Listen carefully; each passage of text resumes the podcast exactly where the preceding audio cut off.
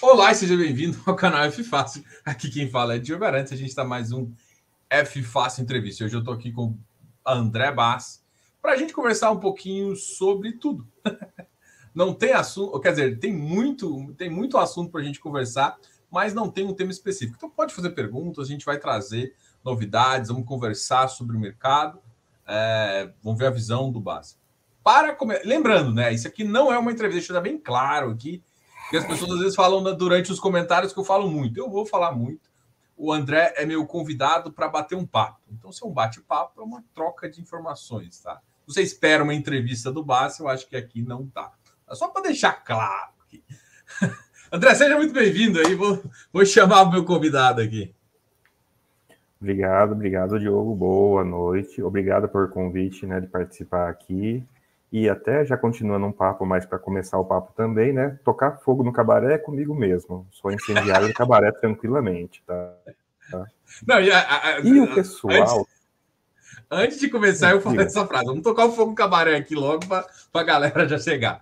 Continue aí, Andrezão. E até estava comentando também, né? eu tive um dia super azarado hoje no mercado, e pelo jeito o pessoal está super estressado com o mercado, super estressado. Voltou? Travou? Tá, tá, tá travando um pouquinho. Eu acho que o seu dia realmente tá azarado. Mal começou a internet já tá dando trabalho. para começar, para começar bem. Não, pessoal, é o seguinte, a gente tá com, a gente tava conversando, trocando uma ideia, a internet estava ruim e tal. Ele já voltou aqui, a gente vai continuar. Sim, se travar, eu estou na internet 2, que geralmente funciona melhor, mas, né, senão eu volto para 1 um, se for lá. Então, sim, tocar fogo no cabaré que mais de boa, deixar o pessoal feliz. E eu estava comentando, eu tive um dia azarado hoje, mas não foi nem por causa de mercado, foi por causa de outras coisas. Mas eu estava olhando o WhatsApp aceso como uma árvore de Natal fora de época, provavelmente porque aconteceu alguma coisa que eu ainda não descobri o que foi. O Lula fez um discurso junto com Guido Mantega e isso e, e, e, falando que ele vai abrir a torneira igual um cano furado. E aí, bom, hum. e aí, o mercado estressou, o dólar foi para 5,40, bolsa despencou e aí eu virou cabaré total, né? E aí tá todo mundo falando, porra, Lula, o que, que você tá fazendo? Aí veio o, próprio Meirelles, né, que era um cara cogitado uh, no governo a assumir um papel relevante no governo, virou e falou assim: Dilmou! Dilmou! E aí, assim, tirando as piadinhas infames aqui, é, o mercado reagiu a, a, esse movimento mais. Ainda mais trazer Guido Mantega também, nossa senhora. Nossa, dá até arrepio aqui na, na, na de lembrar das, da, da Dilmas, das Dilmas, né? Enfim. Tá. Pergunta: o pessoal está surpreso? Porque o Faria Lima Elevator fez uma piada barra profecia, acho que alguns dias atrás, quase uma semana atrás. Vai ter IPCA mais 6 para todo mundo. Então eu acho que já chegou nesse ponto, né? Já vai ter IPCA mais 6 para todo mundo. Tá 6,3, eu acho. Profecia cumprida. Com profecia. ai, ai. Não, agora. É, Ó, IPCA 2035, 6,08. Não deu 6,20, não. Menti aqui. Para resgatar é que você vai pagar um prêmio maiorzinho. Para resgatar, você está pagando no 35,19. Então não foi só a bolsa que caiu hoje, foi fundo DI que caiu hoje, foi fundo renda DI fixa caiu, caiu hoje. DI, o DI subiu 2,5%. O mercado está falando que 2023 inteiro, se a curva estressou assim, é absurda. O mercado está falando que 2023 inteiro não vai ter espaço para cair juros. Previsível, mas enfim, novamente. Eu sei que não era o que estava escrito no jornal, eu sei o que não era o que ninguém queria. E eu sei que o que o pessoal queria estava previsto na curva. Entre querer e acontecer, pessoal, tem uma enorme diferença, ainda mais em juros futuros. Não, mas enfim. A gente é, eu acho que para quem acompanha a gente há mais tempo, e eu digo a gente, todas as entrevistas do canal, acho que essa é a quinta ou a sexta. Depois eu vou começar a numerar, fica mais fácil para saber se é a sexta ou a quinta. enfim, teve um gráfico que, ele, que o André sempre mostra aqui, é, justamente mostrando a realidade da curva e, na época, a curva futura de juros naquela época. E assim, nunca acerta, né? Então, é, não, é, não, não é de se espelhar, que, que não é de se espantar que o mercado vai continuar errando absolutamente. Sim, pelo, é uma, é uma, a lição que eu tiro desse gráfico é que a única coisa, a única informação que tem na curva de juros futuro é o que não vai acontecer, pelo tanto que erra. Se ele acertasse de vez em quando, até a gente olharia. Mas a taxa de erro para acerto é 90 para 10, 95 para 5. Então, eu aprendi a ler aquele gráfico como isso não vai acontecer. Não, e assim, é engraçado porque assim, hoje o resultado do CPI foi positivo nos Estados Unidos, né? O, o juros americano foi mais, então o mercado lá bombou e a gente, e a gente que estava ainda no Ibovespa meio na, na, nas nuvens ainda, hoje realmente o mercado falou assim: não, Lula. vamos, vamos, de, vamos, vamos de vez aí. E agora, mas eu vou fazer uma pergunta um pouco mais objetiva. É, hum. Você muda a sua estratégia como é que você muda a sua estratégia em relação ao, governo? Por exemplo, você se prepara. É porque todo, muita gente às vezes tem a expectativa mágica que todos os caras vão ser, né? Você tem que dar uma pressionada. E uma das formas de pressão é justamente ver a bolsa caindo, né? Então, tipo, dá para se esperar já, já volatilidade. Eu acho que o mercado não está acostumado com volatilidade. Tá, respondendo como é que eu me preparo, uhum. eu me preparo da seguinte maneira. É, na carteira não muda nada, quase nada, né? Porque eu, eu opero juros reais, então, em termos de juros reais, nada mudou, por incrível que pareça, de ontem para hoje, nada mudou. E provavelmente nada mudará nos próximos meses ainda. O que eu faço é mudar um pouquinho a mentalidade, tá? O que eu faço nesse momento de troca de governo é um livro maravilhoso que mudou a minha vida, e é curioso, eu estava lembrando isso esses dias que eu peguei ele na livraria quando eu viajava de avião, e eu peguei para ler durante o avião. Eu estava um pouco entediado, e foi por acaso que eu peguei o livro, mas mudou a minha vida como investidor esse livro. E esse livro chama-se Oito Séculos de Delírios Financeiros, dessa vez é diferente. É o livro que eu recomendo para todo mundo que tem insônia, porque o livro é tremendamente chato. E ele está um pouco esgotado hoje. Tem uma versão de português de Portugal, tem a versão brasileira que está um pouco esgotada, mas eu recomendo a versão português brasileira. Eu vou colocar aqui o título. E esse livro, ele está ao mesmo pé para mim de Ações no Longo Prazo, porque ele, o Ações no Longo Prazo não é um livro sobre ações, é um livro que defende a tese de ações para empresas, não exatamente para indivíduos. E o Oito Séculos de Delírios Financeiros, ele nesse momento que todo mundo estressa, ele nos lembra uma coisa, que as crises começam todas diferentes, mas acabam mais ou menos iguais. Então, sabendo como a crise acaba, dá, dá para se preparar um pouco. Esse é o primeiro ajuste mental. O segundo ajuste mental é um pouco nada pouco é nada polido de se dizer que você só troca uma chavinha na mentalidade. Tem a chavinha do investidor você chaveia para a chavinha do expropriador. É bem tênue a diferença entre investir e expropriar. Mas um governo, às vezes, põe você mais no investimento, o governo põe você mais na expropriação. Não muda nada na carteira, não imediatamente, não em meses, não em semestres, mas sabendo que você tem que focar um pouco em expropriar as pessoas com base nos seus medos e não investir com base nos fundamentos é uma coisa que deve se fazer em momentos de estresse, não em momento de normalidade. É, esse expropriar, então, Diga, basicamente tá assim. Não, não, não, é só para explicar hum. assim também que. Então, é assim, nesse momento de volatilidade, aproveita o dinheiro que está na mesa que alguém está te dando e puxa ele. É isso. Uma forma mais simplória de falar. Porque, assim, Sim, eu, eu. Diga. Pode falar. A gente estava vendo casos hoje, né? O robozinho que estava vendendo 20 cotas, 50 cotas, 10 cotas por segundo, porque sim, porque alguém mandou vender e para não vender de uma vez só, vende 10 cotas todo segundo. Isso abaixa o preço do ativo. Se você olha no gráfico, despencou, mas você não sabe o porquê despencou. É porque uma pessoa vendeu ao longo do dia. E sim, isso move o mercado para ativos menos líquidos. É. O, pessoal tem que entender o seguinte: eu, eu entendo que, e talvez essa, essa seja o nosso segundo ponto de discussão aqui. É, eu até você falou, um, acho que num trecho polêmico, acho que num, num outro canal aí, em relação a giro de carteira. Tá?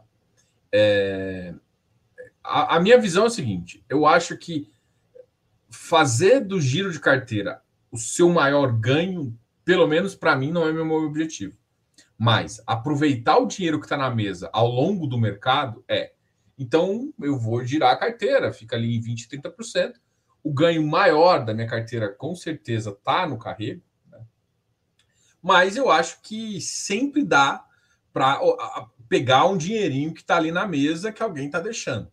E quando o mercado fica com uma maior volatilidade, por incrível que pareça, é onde aparece mais uh, mais dinheiro na mesa, né? Assim, mais possibilidade. E, e, e eu queria que você falasse um pouquinho de, dessa visão, se você se, se, em fundos fechados dá dinheiro isso, né? Assim, a tese é que dá, né? Eu consigo pegar um pouco a mais. E se para você isso é relevante, não é relevante, hoje você gosta de fazer isso, Hoje você ainda faz, se você ainda curte pegar um, um girinho ou não, você virou um trader raiz, é, holder master plus.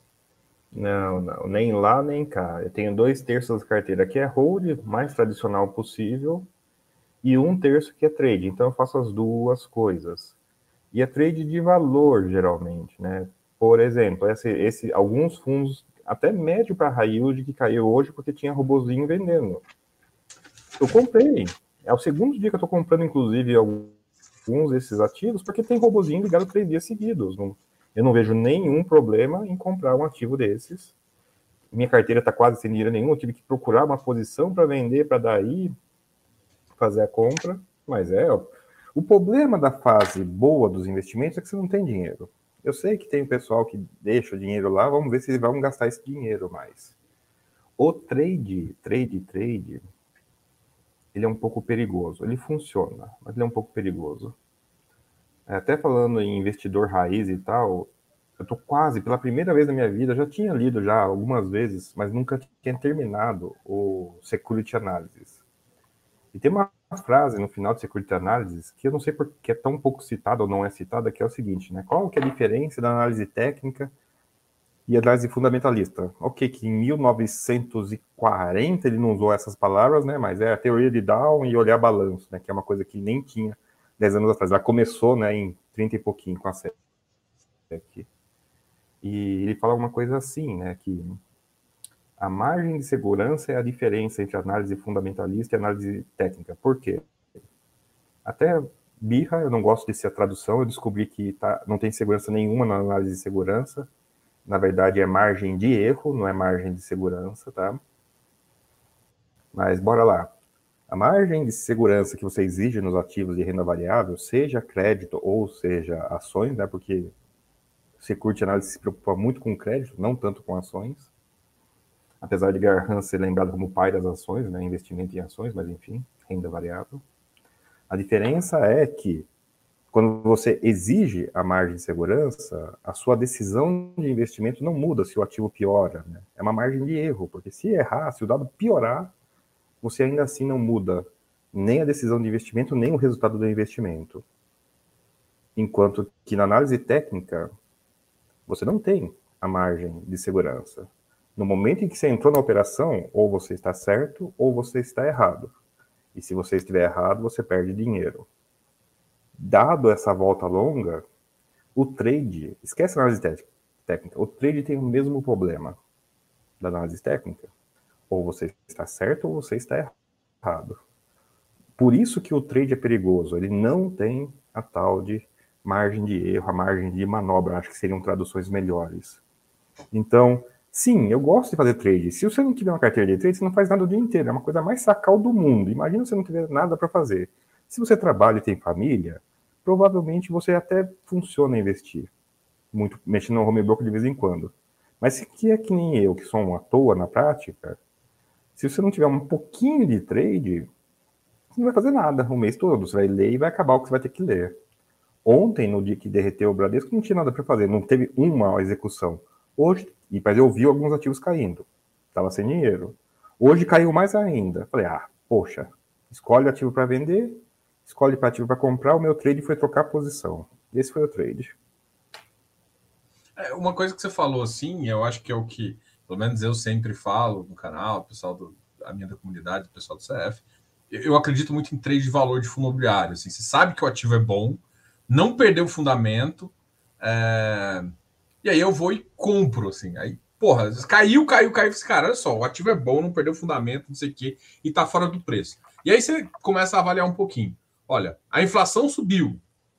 Cara, eu peguei um ativo de inflação que vai pagar mais no ano que no mês que vem, porque a inflação subiu, então é um cara, principalmente um, um cara competência, igual aos casos, eu citei um, depois eu cito um aqui, e aí o cara vai me enfiar uma, uma nota, enfiar o ativo lá para baixo. Cara, vai pagar mais, o mercado deve levar para cima, o mercado vai ficar mais defensivo por conta do que está acontecendo. A gente já tinha comentado para todo mundo que era bom comprar seguro inflação, né? Que era a visão, a visão nossa toda era seguro inflação.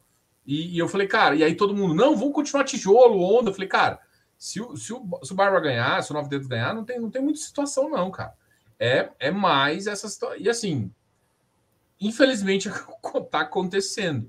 A inflação voltou no patamar alto, né? A gente não sabe para o impacto. Para surpresa de ninguém. Para surpresa de ninguém ainda não teve ainda um impacto, sei lá, dessas, desses dias de manifestação, talvez seja um impacto mínimo ainda, mas a gente ainda vai ver. O cenário vai ficar mais complicado, os discursos estão cada vez piores, e assim, é um cenário mais complicado, né? E aí, Sim. trade de valor te ajuda a não só a ocupar seu tempo, mas também falar assim, cara, é, achar uma boa posição que tá assim, obviamente com dinheiro na mesa. Então, o bom do trade de valor não é o trade, é o tempo que você gasta analisando os ativos que você tem e os ativos que você não tem. E isso, o análise, o acompanhamento dos ativos que você tem e que você não tem, é o que dá firmeza, que dá tranquilidade, que dá persistência nesse mercado. Percebe? Para você executar o trade, tem que ter acompanhamento, tem que ter análise de valor. E a melhor coisa do trade de valor é, não é o trade, é a tal de análise, porque daí você ganha tranquilidade dos ativos e não das cotações. Interessante, né? Como é um como é uma coisa a se fazer, mas que não é o não necess, a, o melhor benefício dela talvez não venha dela mesma, venha dos, dos acessórios dela, né? É. Tem, tem, uma outra questão que a gente quando, quando a gente fala disso, você já tem, você tem uma ideia de quanto dentro da sua carteira, qual que é o percentual uh, de trade de valor que você faz em fundos fechados? Aí vamos falar de FIE, porque FIPE, fundo é, FI Infra, porque assim, às vezes dá aquela, sei lá, um, um ativo, um BidB hoje bate 87. Putz, cara, viu que é um robozinho, o cara rasgando 87 ali, book totalmente venda com uma inflação subindo Pô, ali tem dinheiro. Alguém tá precisando sair da posição correndo e escolheu essa para sair. Mas não necessariamente. Às vezes o cara comprou no 84, 85, ou seja, ou seja, você nem sabe se o cara tá ganhando ou perdendo dinheiro, né? O cara olha o VP, não, mas tá muito descontado, o que, que tem de errado? E às vezes a visão do, do cara que tá fazendo essa, esse giro, o cara entrou no 84, entendeu? Como é que você hoje é o tamanho dos seus ganhos assim em relação só para o pessoal entender, é, qual que é o percentual? Pô, hoje a, por exemplo, no ano, né? Sei lá, não precisa falar o número exatamente, mas ó, quantos por cento eu ganho em termos de carrego? Quantos por cento eu ganho em trade de valor? E eu sei que você também faz uns trade de oportunístico. Ah. Assim, quanto que seria cada um na composição dos seus ganhos, por exemplo? Ah, isso é fácil. Na composição dos meus ganhos é uma estatística que eu faço muito de vez em quando, então estou usando um dado um pouco velho, mas renda, renda pura o, ato de carregar o ativo é mais de 4 quintos, é quase 80% ou mais. O trade, trade mesmo, é 20% dos meus ganhos anuais. Eu olho essas informações na declaração de imposto de renda. Na média, tem aqueles 1, 2, 3 anos, tem, tem aqueles 1, 2, 3 anos, que o ganho de capital por trade chega a ser metade. Mas daí é uma coisa um tanto circunstancial. Por quê? Porque aquele um ativo que você carregou ali três ou quatro anos sabendo que ele ia gerar um ganho de capital, que ele gera um ganho de capital né, num ano só. Uhum. Um exemplo, inclusive fundo fechado. É, é um fundo, é um FDIC, é um FDIC mais antigo da Bolsa Listado que eu me lembre. Ele estava negociando no 600 com VPI 1200. Estressou, teve um evento de dissidência, eu decidi. Comprei por 600, vendi por 1.200. Foi 50% nele em que? Em 6, 7 meses. E eu não fiz trade nenhum. Eu comprei e resgatei na né, dissidência. Daí o que eu fiz com o dinheiro? Comprei de novo. O ativo piorou de novo. Ali um ano, um ano e meio. E teve outra vez de dissidência. Também é uma história. Fiz 50% nele. Mas não é planejado isso, não é desejado isso, né? Eu, eu fiz lucro porque o ativo piorou, é uma coisa meio maluca. Mas o trade é legal, o trade muito se fala, mas não produz um resultado tão extraordinário assim, não. Agora, porque, de novo, tem os trades que são ativos, são fundos fechados de prazo. Eu gosto muito de, da tese de prazo, né? Eu faço mil alertas que as pessoas perdem dinheiro com essas, essa história de fundo de prazo. E eu ponho a mão na consciência porque eu sei que os meus ganhos de fundo de prazo é basicamente por causa que tem gente errando isso aí desde sempre. Eu já desisti. Eu, eu, hoje eu tenho paz, sei que essa é uma característica permanente do mercado. Então, vou fazer mesmo, vou, vou expropriar. É, é que essa expropriação ela é permanente, né? Só que é um pedaço pequeno na carteira. Mas fundo de prazo, a pessoa erra. Sempre, sempre errou e vai sempre continuar errando. Então esse trade é fácil, é molezinho de fazer. Ah, né? eu, eu, aqui, por exemplo, os meus números são um pouco diferentes. Eu tenho acho que 62% do meu ganho, né? Dividend yield mais carrego ali, média, e uns 30, uh, uns 28%. Uh, Você mexe com opções ou não? Não. Nem com opções, então menos ainda com opções de índice, né? Não, menos opção de índice não. Se fundo imobiliário fosse aceito como margem na bolsa, não adianta ser aceito como margem na corretora, tem que ser aceito como margem na bolsa. Daí sim, minha, minha renda de trade provavelmente seria empatada com a minha renda de hold. Minha renda é. de trade contra minha renda de hold, mas como não é, não, não posso operar. É, eu também acho que, que se pudesse, eu daria para fazer mais algumas coisas, pegar algumas arbitragens mais óbvias, né? Algumas teses mais óbvias e, e, e fazer também. Eu acho que hoje em dia algumas corretoras já te dão, por exemplo, para uma arbitragem de fundos menores, às vezes, pequenos, que você consegue ali fazer aquela, aquela pré-flipagem, né? Hoje em dia tem muito, tá muito comum você fazer isso, e aí você começa a gerar uns valorzinhos também é, interessante, uns custos mais óbvios. E sempre vai ter, vai entrar novos investidores e não vai ter ideia disso, vai comprar em qualquer preço. Assim, é um trabalho educacional contínuo que a gente faz, mas assim, não significa que não é, que a gente mostra e quer mostrar o valor que não que não tem às vezes que eu, eu, fiz, eu fiz um texto, acho que foi, eu acho que eu estava falando com o Barba, é, e aí eu, eu fiz um comentário infeliz, meu comentário também foi falando que, tipo, cara, se o cara não sabe, não quer aprender, eu vou dar na cabeça. Foi uma coisa nesse sentido. Tá? Não vou repetir a frase, porque senão vou ser cancelado. É, tem que preocupar hoje com isso. Mas foi assim, não é no sentido assim, cara, você educa, você tem informação. Primeiro que eu acho que as pessoas às vezes seguem muita gente, acho que, que não tem tanto conhecimento sobre fundo imobiliário, principalmente. É um cara que vende bolsa e acha que é a mesma coisa, o cara que só analisa os estados investe e fala que como se soubesse de fundo imobiliário, não tem base nenhuma, não, não, estuda, não vai em lugar nenhum. Sabe? O cara sabe que você não, o cara é, não conhece do produto. E, e, aí a pessoa começa a seguir uns caras desses aí que, enfim.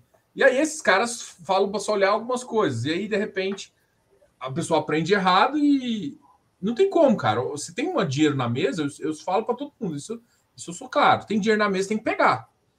Porque se você não pegar, o gestor vai pegar. Não precisa ter dó, não. Porque o FOF hoje pega, qualquer pessoa vai lá, vai lá e pegar. Então, que, que seja eu. Sim, dinheiro no chão por arbitragem é diferente de dinheiro no chão por valuation, por fundamento. Né? Você tem que tomar um cuidado aí que um é mais direto, né, mais imediato, e o outro é né, discordância, de você é. discorda do que as outras pessoas estão fazendo no mercado, não que você vai obter um dinheiro exatamente. Ah, não, e eu tô também... diferente. E também tem o trade de, tipo assim, trade de, que é o, um pouco da, do, da tese do jumento aí, que eu acho que muita gente eu sei que quer saber, mas um pouco disso, né? Você saber assim, cara, existe um comportamento de, de ativos NTNB que, que, que seguem um pouco a NTNB quando é, é, quando, quando a taxa de juros sobe e quando ela cai, né? Sim. E eu acho que esse e o problema todo é que assim eu escutei eu já escutei você falando várias vezes várias vezes que trade jumento é para jumento. Ou seja, você só vai começar a mexer na carteira quando o Banco Central literalmente falar que vai baixar juros. Enquanto isso, não faz nada. E tu... Diga. Quando baixou, não é que vai baixar, quando baixou. Olha o tempo é. aí, mas tudo bem, vai. Tá. Não, é porque eu tô, tô indo um pouquinho antes. E a galera fala assim: não, mas o mercado todo pode falar que baixou, mas aí, o Banco Central não tá falando. Eu, eu sou um pouco antes, né? Eu não tô querendo pegar o, o, o Banco Central dizendo assim: ó, já posso pensar em baixar, ou o mercado poder ser quê e a maioria, tipo assim, muita gente ganhou muito dinheiro. Eu até entendo que foi essa, essa subida de agosto. Mas quando eu olhava aquela subida, eu falava assim, cara, olha só, tava muito descontado, fazia sentido. Só que o mercado não tá, ou seja, com a taxa de juros mantida lá em cima, e eu, hoje o cenário, tipo assim, o, o, o pessoal fala, o gasto subiu no telhado, subiu de novo. Ou seja, dos juros não vai. Todo mundo tava pensando que é 2023 na metade, agora vai até o final. Se não mudar nada. Então, o treino do jumento não é acertar esse time. Esse time, quem vai acertar é a gente de mercado. E mesmo assim, você vai ver que muita cara do cara vai errar. Porque muito cara é carregador de tijolo. E aí você, tem isso. Mas pode falar, eu sei que você tá. É melhor o cara da, da tese falar do que o, o cara que está interpretando a tese. Não, essa é a hora que eu posso. Eu tava quietinho esses meses, esses dois últimos três meses sobre jumentos. Não sei se vocês separaram, né? eu tava esperando dar o bote, né? Tem aquele moço que fica quietinho para dar o bote, né? Uma vantagem de fazer trade do jumento é que eu estava no crédito dois anos e meio. Eu tinha dois anos que o pessoal falava que o juros ia subir mais um, dois e parava, né? Aconteceu não, né? Porque já estava dois anos no crédito, né? Se eu errasse por seis meses, não teria problema. Agora que está todo mundo achando, né? Há dois meses atrás estava todo mundo achando que ia baixar o juros. Ah, tem que migrar, tem que migrar, tem que migrar. Só fiquei quietinho, né? Não vou me meter nessa briga, não. Mas comprei, comprei um pouquinho de tijolo, sim. Isso eu admito, inclusive. Mas agora que o gato subiu no telhado e que os juros não vai descer, provavelmente em 2023, conforme todo mundo, inclusive em completa divergência com o que todo mundo estava falando há dois meses atrás, é fácil de ver que eu não estou dois anos e meio no crédito. Agora eu vou estar três anos e meio no crédito, meio no crédito antes de me preocupar de fazer o giro. né? Essa é a vantagem do trade do jumento. Estou, já estou dois anos e meio no crédito. e agora todo mundo está me dizendo que ainda vou ganhar mais um ano de crédito ainda? Que, seis, que problema de seis meses se eu errar seis meses? Cara, isso é muito engraçado, né? Porque, cara, o que tem gente querendo acertar time. Eu não assim, tem, tem que lembrar, gente. Tem gente que gosta de tijolo. Eu acho assim, vamos lá, Diogo consultor, chapéu aqui sendo xarope. Cara, você pode gostar mais de papel e você pode ficar gostar mais de tijolo e ficar com mais tijolo na carteira. Mas eu, o que eu falo para todo mundo é o seguinte: é, se você quer ficar numa proporção 70, 30, 70 tijolo, 30% papel, beleza. Quando o mercado estressar, eu, eu, Diogo, acho que você tem que ir para pelo menos 50. Você gosta mais de tijolo, não fique mais em papel, mas mude um pouquinho só a sua cabeça. É só isso, é só para aproveitar melhor essa vida. Mas como você não tem essa flexibilidade, faça só um pouquinho. Agora, se você já está acostumado a ficar mais em papel, cara, fique em papel.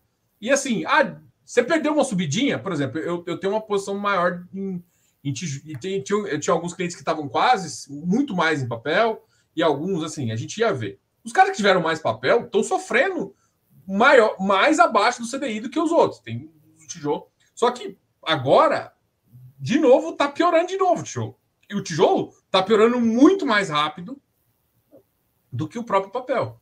Tá o que é natural. Agosto, tá revertendo agosto, por acaso? Assim, só por coincidentemente, está revertendo tudo de agosto? Ainda não foi tudo, mas uns 3% já foi. O agosto deu uns vou falar em termos de iFix, né? Deu uns 7% no, no tijolo e agora voltou uns 3% na minha, minha tela. Ou seja, ainda, ainda tem gordura ainda. ainda tem umas gordurinhas aí. Tem, tem. Olha só, de novo, tem gente que quer renda, então tem que focar na renda. Tem gente que quer fazer trade e tem que tolerar as perdas de trade. Dá para comemorar os acertos? Dá para comemorar. Agora, ah, eu gosto de papel, eu vou pôr um asterisco aí. Você gosta de papel e gosta de volatilidade. Cara, eu fiquei um pouco triste. Uma pessoa me perguntou: Nossa, André, mas FII de papel não é previsível?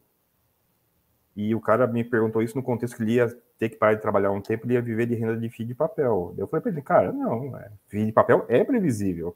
Tanto é que a gente previu que ia acontecer essa queda de rendimentos. Então, peraí, você está me perguntando se é previsível ou se é estável? Porque ser previsível são coisas, e ser estável... São coisas diferentes de na língua coisas... portuguesa. Não, mas sim, mas esse, esse é o problema das perguntas semi-insinceras ou insinceras ou que estão usando um vocabulário que não faz sentido. As coisas que são estáveis não são necessariamente previsíveis, porque a gente fez a previsão que ia variar. Então, você não consegue. Uma coisa que é previsível pode ser instável. Então, esse gostar de papel aí é asterisco, gostar de volatilidade de rendimento. Então, para todo mundo que falar para você que gosta de papel, perguntar, ah, então você gosta de volatilidade de rendimento, né? Porque é isso que é papel. Papel, volatilidade de rendimento. Eu cheguei a dar curso disso, eu gastava 40 minutos do curso mostrando. Opa, desculpa, pessoal, mostrando o gráfico. Olha, pessoal, um fundo de CDI varia pouco o rendimento, mas varia, varia igual ao CDI. Fundo de IPCA, ele dobra ou corta o rendimento pela metade em seis meses, acompanhando o IPCA. E fundo de GPM, que ok, não tem mais tanto, né? Ele dobra ou triplica o rendimento, ou corta o rendimento pela metade ou um terço de um mês para o outro, né? Completamente aleatório, quase. Não é aleatório por óbvio, é só pegar a inflação divulgada e você tem dois meses de bola de cristal para saber como vai ser. Então, esse gostar de fundo de papel tem muito a ver com esses meses em que a inflação estava alta, que o rendimento estava gordo, que chamou a atenção. Então, ok, pode gostar, eu gosto, ainda estou quase todo em papel ainda. Né? De novo, dois anos no crédito, agora é possivelmente três, mas enfim. Hum, gosto, mas eu gosto sabendo que vai ter vol. Bimi mesmo, que foi um dos que ligou, ligaram o robozinho vendendo. Cara, foi no dia seguinte que saiu o rendimento pequeno que ligou o robozinho. Foi coincidência? Eu acho que não, né? Não, e, e, assim, a gestão já tinha, se eu não me engano, eu estava acompanhando o relatório dele, já tinham falado que eles iam trocar parte da carteira mais high grade pelo, pelos próprios ativos dele, e isso iria impactar um pouquinho. Mas eu acho que ninguém esperava os 4 centavos. Mas, de novo, né? Tipo, todo mundo olha o olho. Eu, eu fico muito engraçado, assim, a gente por que que às vezes assim, eu não quero ser injusto com as pessoas, né? Acho que o papel aqui é educar e você tentar fazer, mas, mas assim, cara, como é que você vai ensinar para pessoas? Você tem que tomar dela. Assim. Tô brincando, vou, vou, vou, ser, vou, ser, mais político aqui. Tomar da criança, dá um pirulito, assim, ó, como, como, é que funciona o imposto? Né? Dá aquela mordida e entrega para o que é. Esse é seu, seu, dá aqui, isso aqui chama imposto. E aí dá. Não, mas por que eu estou falando esse, esse negócio de educação? Porque as pessoas costumam se basear em duas coisas que é muito absurda, que é olhar no passado, olhando o dividend yield no passado e olhando a, o dividend yield atual. Você não sabe, primeiro, não, e aí toda vez que eu escuto um comentário, um vídeo falando que eu tenho que olhar dividend yield, me irrita assim a, a alma. Por quê? Porque a primeira coisa que tem que olhar é a carteira, e se olhar para frente, tá? Assim, básico. Então, enfim, eu tô, aqui eu acho que a maioria das pessoas que gostam de seguir o BAS já estão cansados de saber que isso ou estão cansados de dar dinheiro para gente. Porque você tem duas opções. Você olha isso ou e vai comprar ao contrário do mercado, por exemplo, todo mundo comprou, por exemplo, cara, Canip bateu 90, bateu 92. Sim, agora você vai ver daqui a dois, três meses, quando a inflação, sei lá, vai fazer 91% em, em janeiro. Mas é quase impossível não bater. Cair nesse no 86, cara. Eu achei, não, as pessoas não podem ser tão prego assim, elas foram pregos assim. Quando, é que quando eu vi no relatório, eu falei, não, uai, eu, tava, eu, leio, eu leio relatório de fundo que não tem, né? KNSC secundário em 88, né? Falei, não, isso o cara errou na hora que digitou o relatório. Daí bati no home broker 86. Falei, não, não é possível. Eu até comentei isso em algum grupo. Não, as pessoas não podem ser tão prego assim, não. E são, cara. É impressionante como. É impressionante como.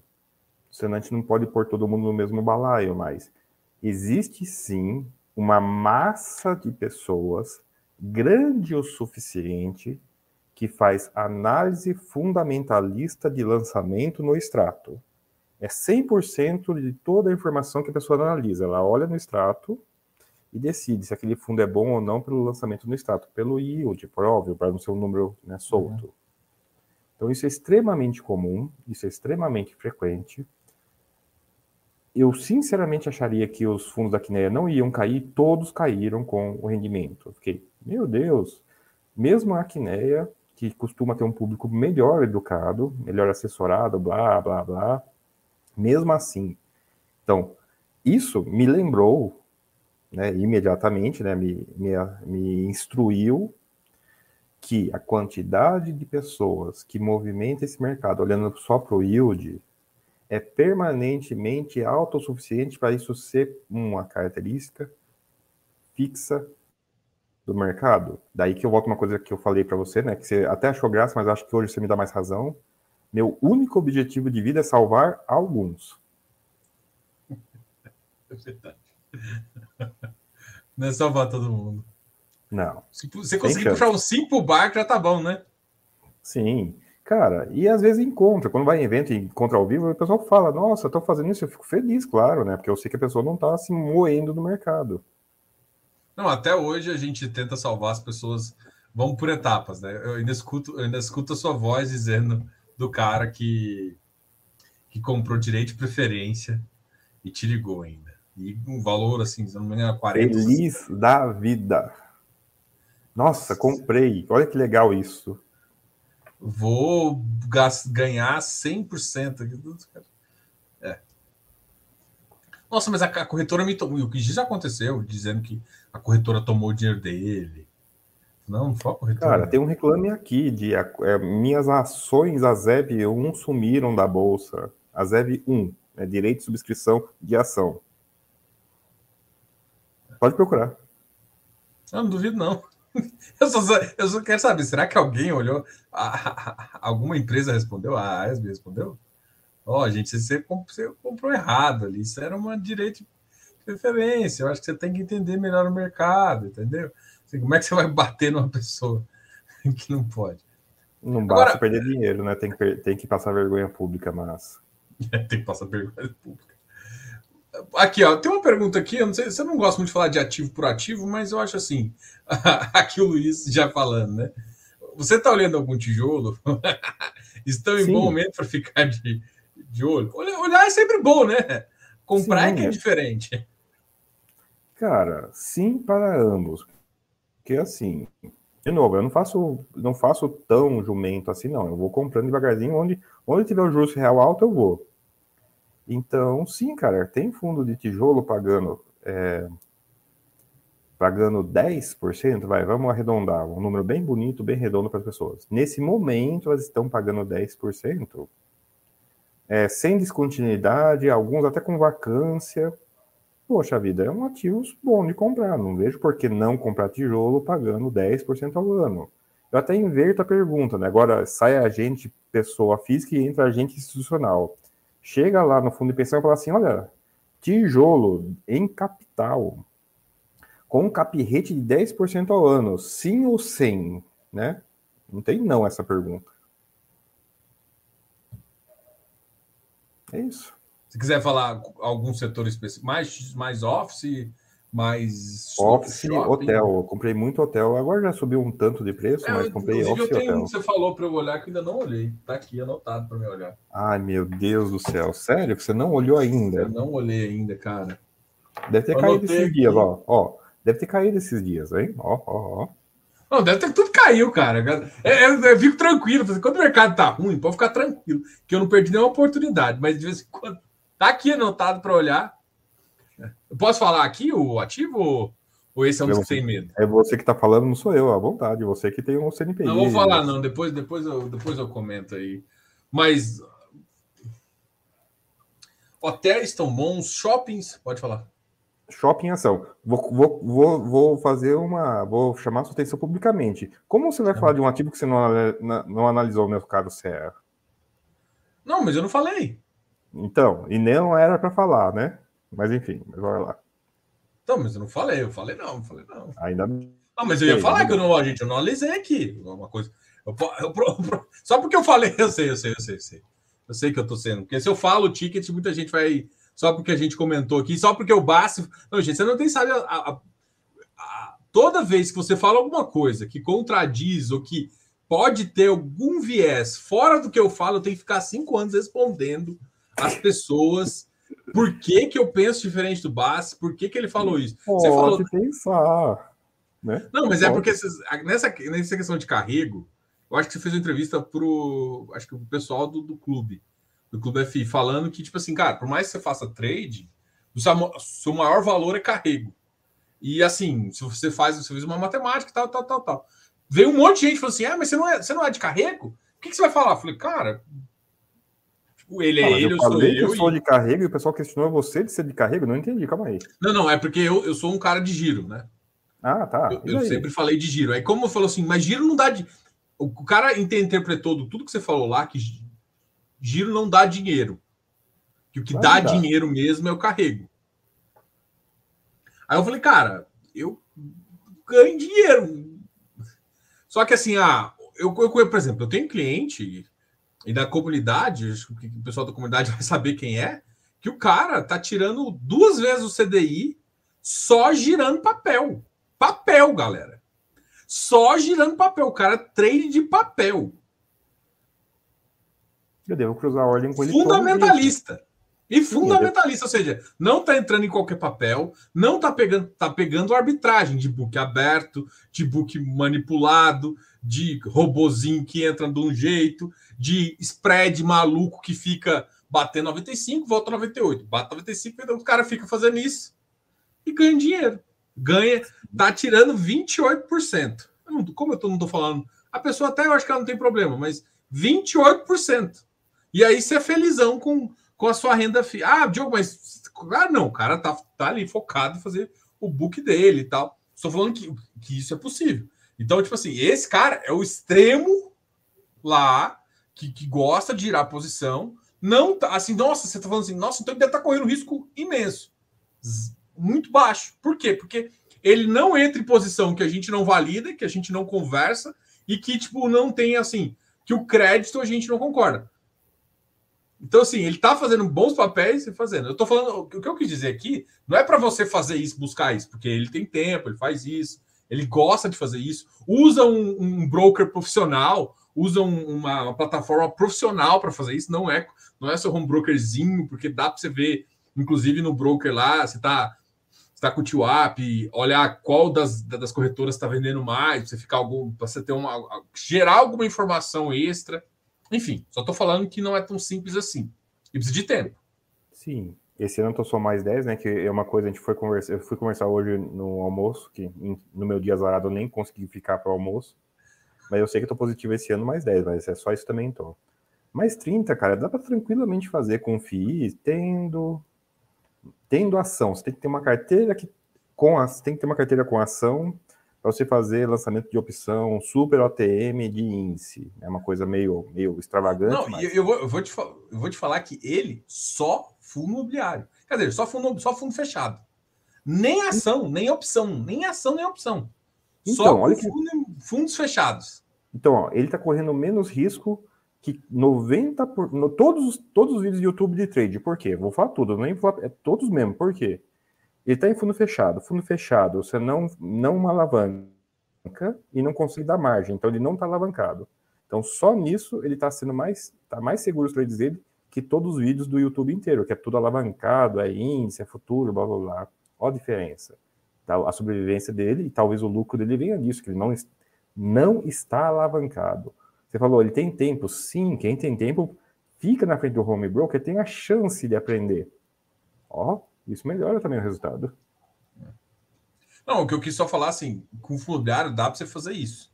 Dá, para fazer isso. E ele foi um dos caras que seguiu o jumento à risca, tá? Só para ser. Vamos para papel? Vamos. Vou ficar 100% papel. O que, que você acha? cara, é uma opção. Se precisar, depois o que vai acontecer se eu demorar para entrar? Você vai perder dos, das pernadas de 30%, você vai perder 10%. Bom, 20% para mim tá bom. Eu faço mais dinheiro aqui. Sim.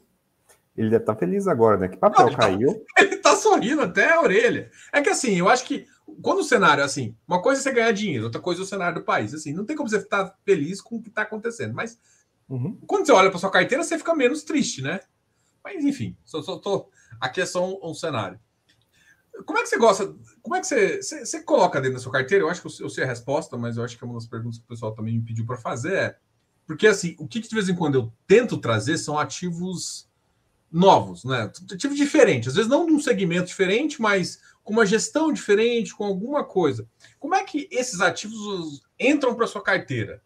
Eu, eu queria quase falar em um aqui, mas eu acho que se falar começa a, a dar, dar oh, Uai, eu falei de um ativo para você que você nem sabia que existia o ticker, né? E era fundo imobiliário. Mas bora lá, né? Antes da reunião aqui. Cara, eu gosto do seguinte: eu leio o relatório mensal. Isso vai fazer sentido, eu prometo.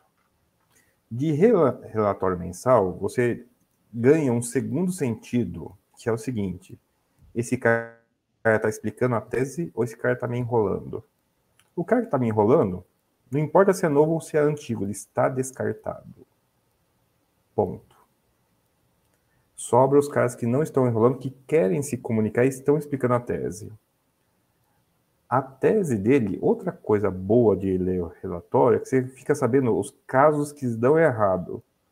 Então, desses caras que explicam a estratégia, você tira quase nunca, porque quem explica geralmente explica bem e não se envolve em rolo. Mas você tira, ah, essa tese já falhou no passado duas ou três vezes, essa tese já falhou no passado duas ou três vezes. Você tira poucos, por essas exceções são poucas. Sobrou um monte de gente que explicou bem a tese, que são teses que existem há mais tempo e que não falharam no passado. Não importa se o fundo é novo ou antigo, esse ativo entra para minha carteira. Iridio entrou assim, Equitar entrou assim, é, BIM entrou assim, ativos assim, é, ativos, agora os super ilíquidos, que aí eu não vou nem comentar, porque senão o pessoal vai fazer besteira mesmo. Ativo de prazo, que o pessoal tanto perde dinheiro, entrou assim. Eu fui visitar a, uma gestora que me convenceu que sim, existe um público que odeia a bolsa.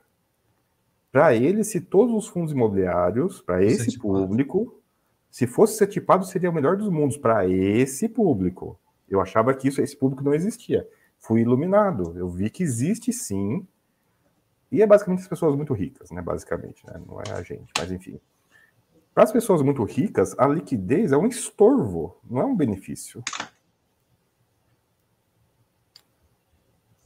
Mas respondendo sua dúvida, o cara que explica bem, esse é o ativo que geralmente entra na minha carteira mesmo sendo novo.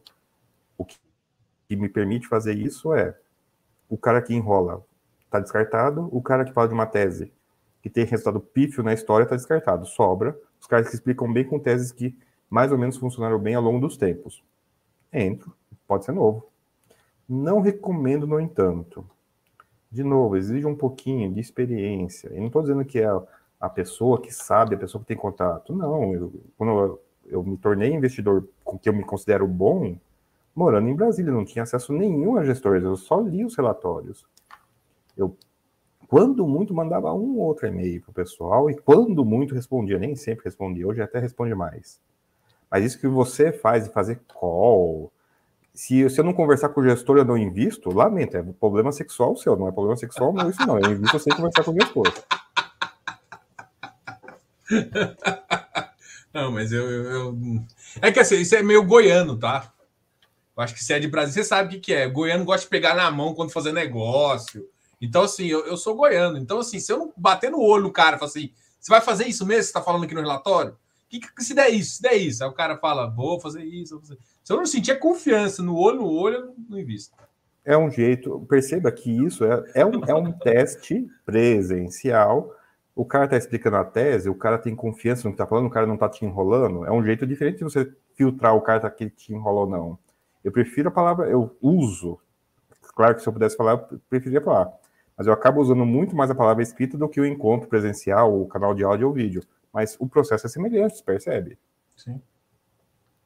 Não, eu, eu, é assim, é, pode ser problema sexual, pode ser de viadagem minha, pode ser um monte de coisa, assim, mas eu, eu, eu tenho, o pessoal do grupo sabe, cara, tem, por exemplo, eu acho que você conhece um dos nossos investidores que, que ele é famoso aqui, o Physics Paper, nem sei se ele está aqui, mas ele é um, ele, ele adora tese nova, ele adora Physics Paper, né, então ele adora papel novo, e aí ele fala um monte e tal, vem com umas ideias, fala, cara, não passou no meu crivo ainda, não vou. Quanto você vai fazer? E eu, eu normalmente eu, eu trago dois ou três por, por mês, assim, diferentes, para poder olhar. Aí eu falo com o gestor. Esse tempo atrás eu falei com o pessoal do Quilima. Conversei com o Quilima e tal, gostei, vi, conversei com o time inteiro lá. Vamos fazer depois uma, uma live, uma conversa. E aí depois, entendeu? E aí eu chego pro pessoal e falo a minha impressão, o que, que é, qual que acontece. É mais ou menos isso que eu faço, mas Sim, cara, você está muito bem acompanhado de querer conversar, né? Quase todos, quase todos mesmo os grandes investidores da história apertam a mão para investir, não, não fica só no, no texto, não. Talvez só o Graham e Dodds que fujam um pouco disso. Depois do Graham e Dodds, acho que todo mundo aperta a mão, então, sim, você está muito bem acompanhado. Mas, sim, fiz new paper, de vez em quando encontra ao vivo para conversar. Detalhe, você falou assim, não passou na sua tese. A gente discute umas teses de investimento, mano, que o, negócio, o ativo não dá lucro. Assim, ah, não, você acha que vai dar lucro daqui oito anos ou nove? Né? São nove ou oito anos de prejuízo. Ah, a gente fica discutindo esses ativos e comprando.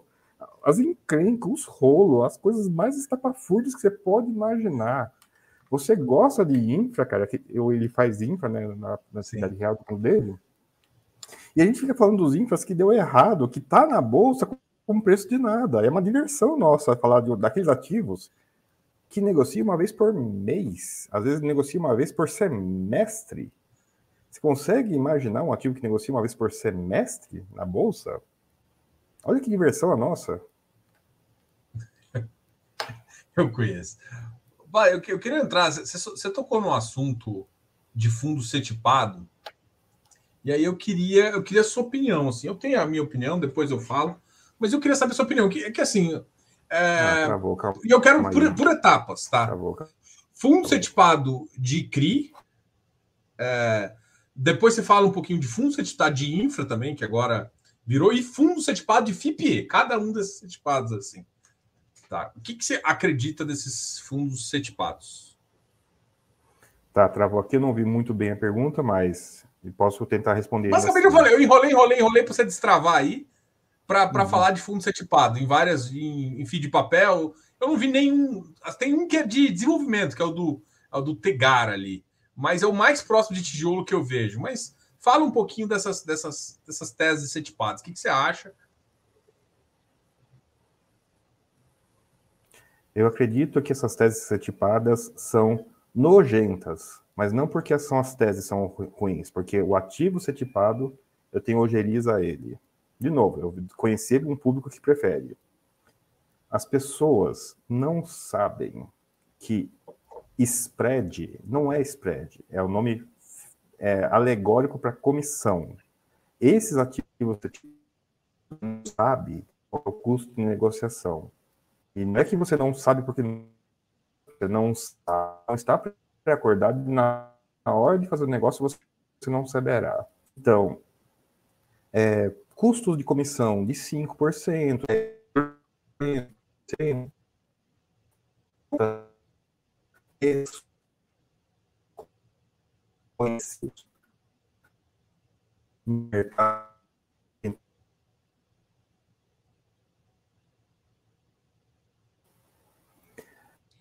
Está travado aí. Tá aqui. Vou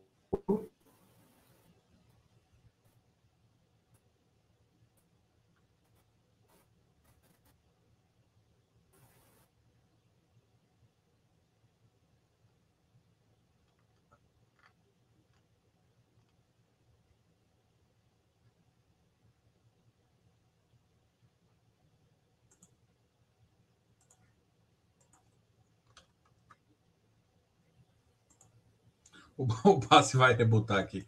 E aí, vai pelos fundos, tudo bem, cara? Tudo bom saber que você está por aqui. Bom, o pessoal me censurou né, na internet, porque falar mal, deixa eu fazer o resumo então. Vamos deixar o pessoal se explodir com esses ativos retipados, depois a gente conversa. Não, não, vamos, vamos falar é, aqui. Porque assim, cara, assim, minha opinião é mais. Esse... Minha opinião, mais ou menos, assim, eu hum, sei que você hum, acabou falando, é, eu escutei algumas coisas, eu acho, não sei se o pessoal também conseguiu escutar, mas assim, o, uma das coisas que eu vou, que o mercado tem que passar, e, e quando passar é que, que, que você vão, vão enxergar a dor. Vou te dar um exemplo, exemplo clássico. Inclusive vai mudar. As DB, eu queria, eu queria usar a debênture como exemplo. E eu acho que o, até o Bas sabe o que tu falando. O que, que vai acontecer a partir de janeiro? A partir de janeiro, todas as suas debêntures que estavam marcadinha na curva bonitinho, e aí você vê no seu PL, ai que legal, estou investindo em renda fixa, tá subindo. Desculpa a, a brincadeira. O que, que vai acontecer agora? Não, amigão, vai ser marcada na, na, negociação, na curva. E aí você vai conseguir enxergar as bosta de taxa que você está carregando na carteira. Com as tese mega ruim. E aí, se você tentar vender, amigão, você vai tomar 8% de spread numa, do, da corretora e ó, o que, que vai acontecer? Então, assim, aí o pessoal vai ver que 90% das debêntures são as bosta que estão te vendendo. E 100% dos CRIs são os lixos que estão te vendendo. Tá? Então, por mais que você fale assim, e é, e é desculpa, eu entendo, já é complicado falar assim, eu tenho amigos de dentro de corretora, enfim, mas é isso. E o setipado é uma forma dele tirar dinheiro das pessoas. Por quê? Porque ele vai estar tá travado, o cara não vai ver bonitinho. Só que isso não é realidade. Num primeiro momento de estresse, no primeiro momento de estresse, quando realmente a bolsa cair, se quiser liquidez, Diogo, mas eu não preciso de liquidez. Duvido. Duvido. Porque até porque a pessoa acha que uma coisa, tem muita gente comprou IPCA mais 4 em debênture e falou que era uma maravilha. Aí, de repente, agora a debênture está IPCA mais 6,5. O que, que eu faço com a minha debênture? Falar, ah, você se fudeu. falo sim. Carrega essa bomba aí. Oh. Agora, tem, só que tem bomba que é boa, que dá para carregar, que o ativo é bom em si, que, e tem bomba que você sabe que daqui a dois meses o trem você vai ter que vender com spread de IPCA mais 10 para querer. Aí o cara ainda vai tomar mais na sua cabeça. E aí você vai vender por praticamente nada.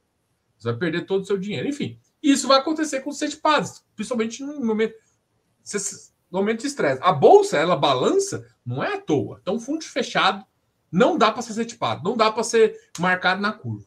Essa é a minha visão. Três coisas aí. Quando é muita gente muito rica, essas pessoas provavelmente não precisam de liquidez, mas esses primeiros fundos setipados, eles não estão sendo distribuídos no mega rico, estão sendo distribuídos na base normal. 5 mil, 10 mil, 15 mil cotistas iniciais. Certeza que 10, 15 ou 20 cotistas por mês vão precisar de liquidez, sim por estatística do mundo, acontece uma coisa na vida da pessoa, ela vai precisar vender, ela vai precisar negociar. Segunda coisa, não sei se você percebeu, mas essa história de na CETIP não tem volatilidade só vale até 31 de dezembro. Porque quando tiver negócio spreadado na CETIP, vai registrar o negócio spreadado na CETIP, não vai? Vai. E todo mundo vai ter que marcar pelo preço de negociação, que é o preço mais corrente, a partir de 1 de janeiro. Será que essa história de não ter vol só dura mais dois meses? Para mim, isso para mim eu, eu, achava que só ia valer para as debêntures, crise e crass. Para mim, não, eu não sabia que ia valer, que ia para os setpads. Para mim, eles iam continuar enganando os trouxas no VP. Cara, pausa. Se não tem negócio, é no VP. Ponto. Agora, se tiver negócio, daí você não vai marcar no VP, certo? Em tese, sim. É, faz sentido. Terceira coisa. É... Você falou de curva, curva, curva. Eu tive uma discussão muito interessante também na Abril, que comunicação na curva com spread, com variação de spread, os ativos marcados na curva mais variação de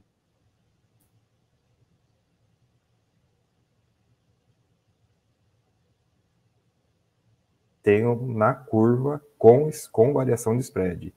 Esses que variam são na curva com variação de spread. Eu estou me forçando a comunicar assim para que mais pessoas entendam que não é na curva. Na curva transmite a informação errada para muita gente que não sabe que existe curva com variação de spread. Eles acham que curva é a conta do Excel. Não, a conta do Excel é, é a curva sem ajuste de spread, sem ajustes por variação de spread. A curva que muita gente fala que agora vai ser denominada para todo mundo é na curva mais variações de spread que ocorrem depois da sua compra. É, é Segunda coisa, tem, pessoal. Tem essa pergunta é, aqui, ó. Hum, Vou até puxar ela. Não, puxar ela, pode, pode continuar, né? Que a história é a seguinte, pessoal. Os seus CRI e CRA hoje são a conta de Excel puro. Os CRI, CRA, tudo dentro vão começar a ser uma conta na curva com variação de spread, porque basicamente é o padrão de quase o mercado inteiro. Tem alguns caras que vão enfiar. Eu conversei com um monte de administrador disso, literalmente, sobre esse ponto. Ah, não, a gente vai usar a curva pura. Ah, e se tiver negociação? Se tiver negociação, daí sim a gente vai ser obrigado a usar o preço de negociação. Ah, daí uns outros. Ah, não, a gente quer usar na curva, mas nosso administrador não deixa. Deu, deu cutuquei. Vocês já pararam para perguntar por que para o administrador? Às vezes, o, a CVM mandou para todo mundo: olha, a única conta que faz sentido é curva mais spread. Então, o seu administrador forçando você a fazer curva mais spread na sua carteira de fundo e na, fora da sua carteira de fundo, nas carteiras administradas, nas posições diretas, talvez seja uma imposição global. O, na curva, mais variações de spread, talvez seja o padrão de todo mundo. Repare uma coisa, meu caro Diogo, a carteira interna vai ser variação curva mais spread.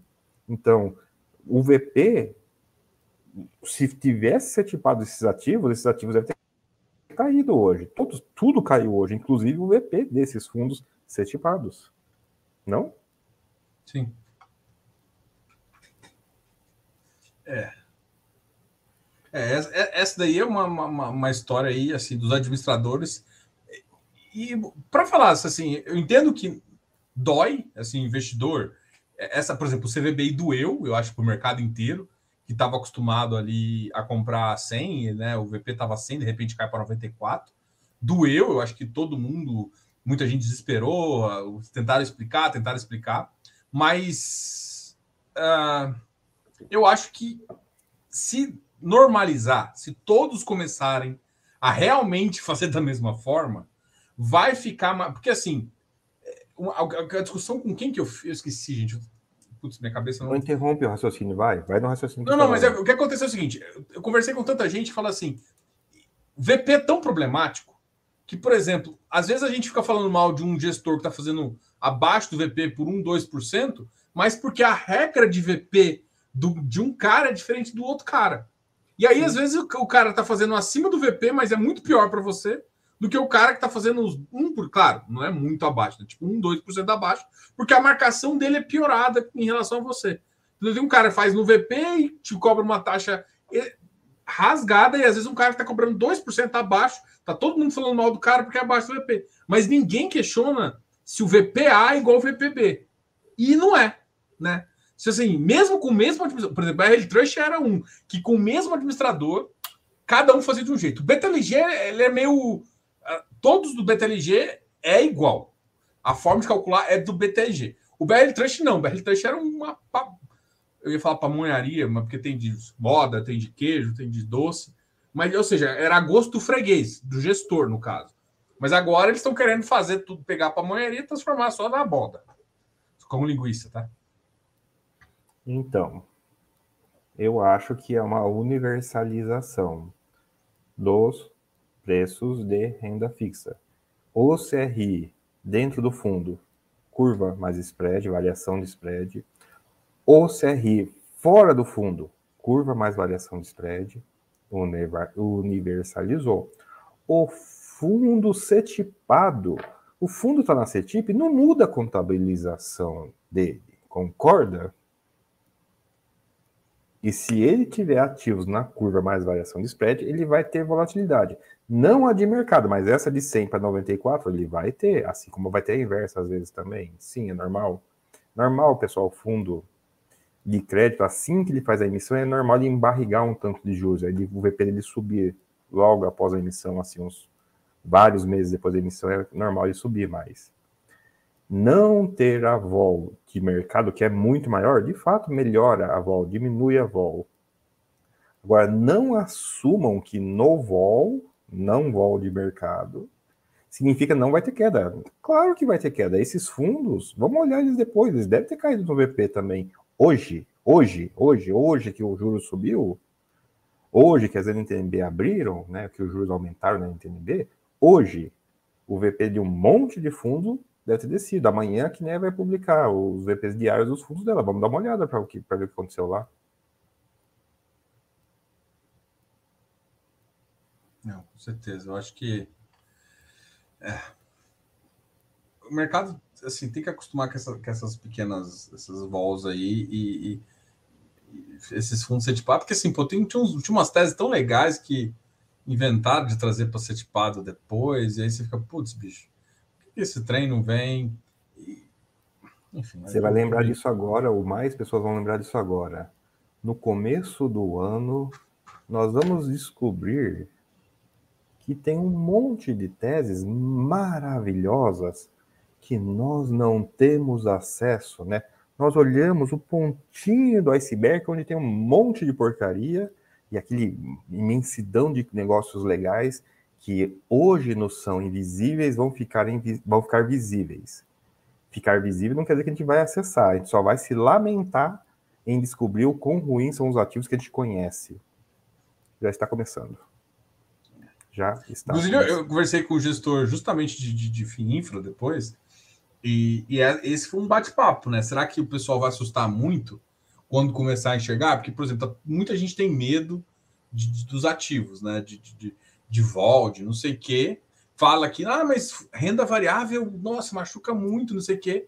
E aí, e eu fico, tenho até curiosidade, né? Porque tem muita gente com, que pegou, muita gente, assim, é foda falar mal do serviço dos outros, mas Pega a carteira administrada, quando o momento está de alta de juros, enfia um monte de debêntures no cara. Felizão da vida. E aí depois você vai ver as negociações, o spread está maluco lá embaixo, assim, a negociação está maluca lá embaixo, com valor bem baixo, o cara está, na verdade, se você for olhar, parece que está positivinho, o cara, pô, recebeu inflação, tá felizão, aí você vai ver na negociação mesmo, tá escrachado, porque o mercado, na verdade, está com hoje, hoje o pensamento Hoje a taxa justa lá no 7,5, o cara está feliz que está no 6,5 dele com inflação. E aí ele vai sofrer é, bastante. Ele está feliz com os juros ou está feliz que está subindo em linha reta? Não, às vezes ele não está feliz com os juros, está feliz com a linha reta. Independente da curvatura dela. Ele está feliz. Ele está feliz com a linha. É, com certeza. Antes de fazer a próxima pergunta aqui para você, a gente entrar no próprio estoque que eu, que eu marquei aqui para a gente discutir, é, o Physics Paper chamou de live com o mestre dos magos.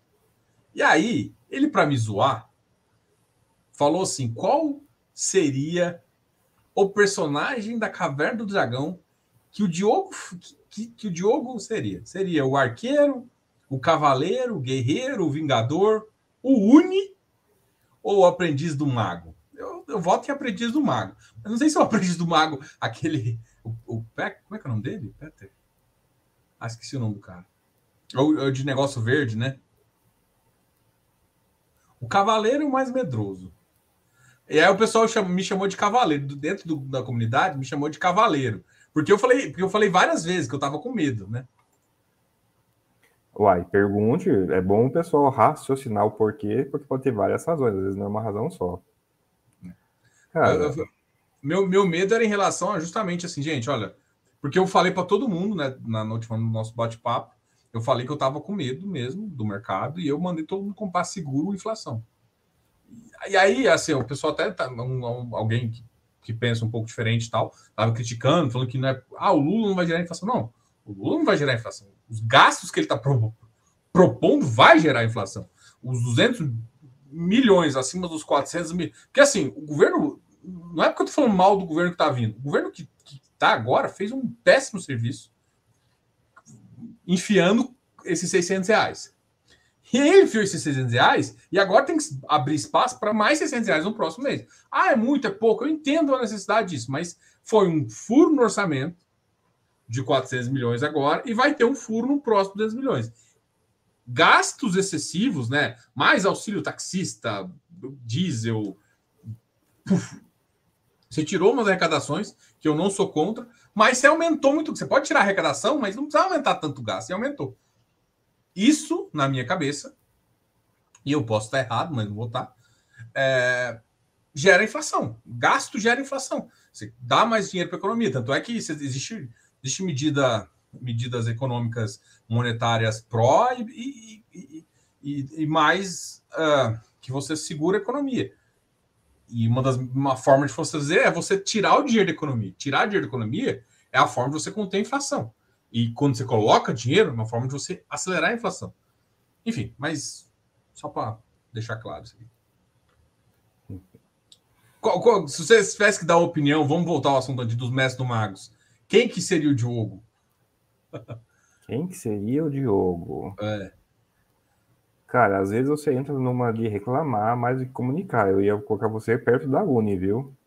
Que que é isso, cara? Tem, ó, porque a nossa conversa tem que ser, óbvio, uma conversa, mas a gente tem um público aqui, né? A gente tem que dedicar-nos um pouquinho a reclamar, mas explicar. Ai, ai, cara, ó, por exemplo, vamos dar um exemplo. Ah, varia. Não, varia porque varia porque tem o spread. Ah, o spread de negociação é uma comissão grande. A gente tem que ser sempre detalhista nesse público, para o público, é, para a gente conseguir uma fazer. das reclamações Agora, é só para...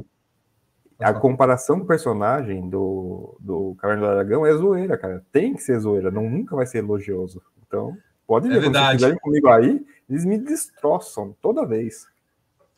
é verdade, é verdade. Mas eu aceito, eu aceito, eu aceito. Me chamaram um de qualquer, foi Cavaleiro, que é o mais medroso, e Uni. Agora bateu Uni. Tá bom. O Uni reclama e o, e o Cavaleiro. Tá bom, é pra zoar. Mas assim, voltando aquele negócio lá, eu só falei que realmente é, o pessoal, quando alguém que começar a vender cotas de ser tipado, depois avisa quanto que eles estão cobrando. Se conseguir enxergar, quanto que você vai tomar na cabeça? Importante, ó, importante. Vamos, isso, importante, importante, ó.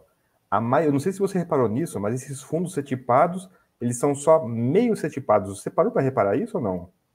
Isso é importantíssimo. Exatamente no que você falou. Não perde, não perde o que você falou, não, mas pausa. Você reparou que esses fundos não são setipados de verdade? Ó, ó, pegadinha do malandro. Eu abri o regulamento, né? Eu, lembra que eu falo para vocês que eu li o manual de geladeira? Eu li o manual desses fundos setipados, a desgraça desses fundos, que em princípio eu lia, ó a dica, eu li a desgraça do regulamento do fundo que eu não, não teria. Olha, olha o quão pendante eu sou.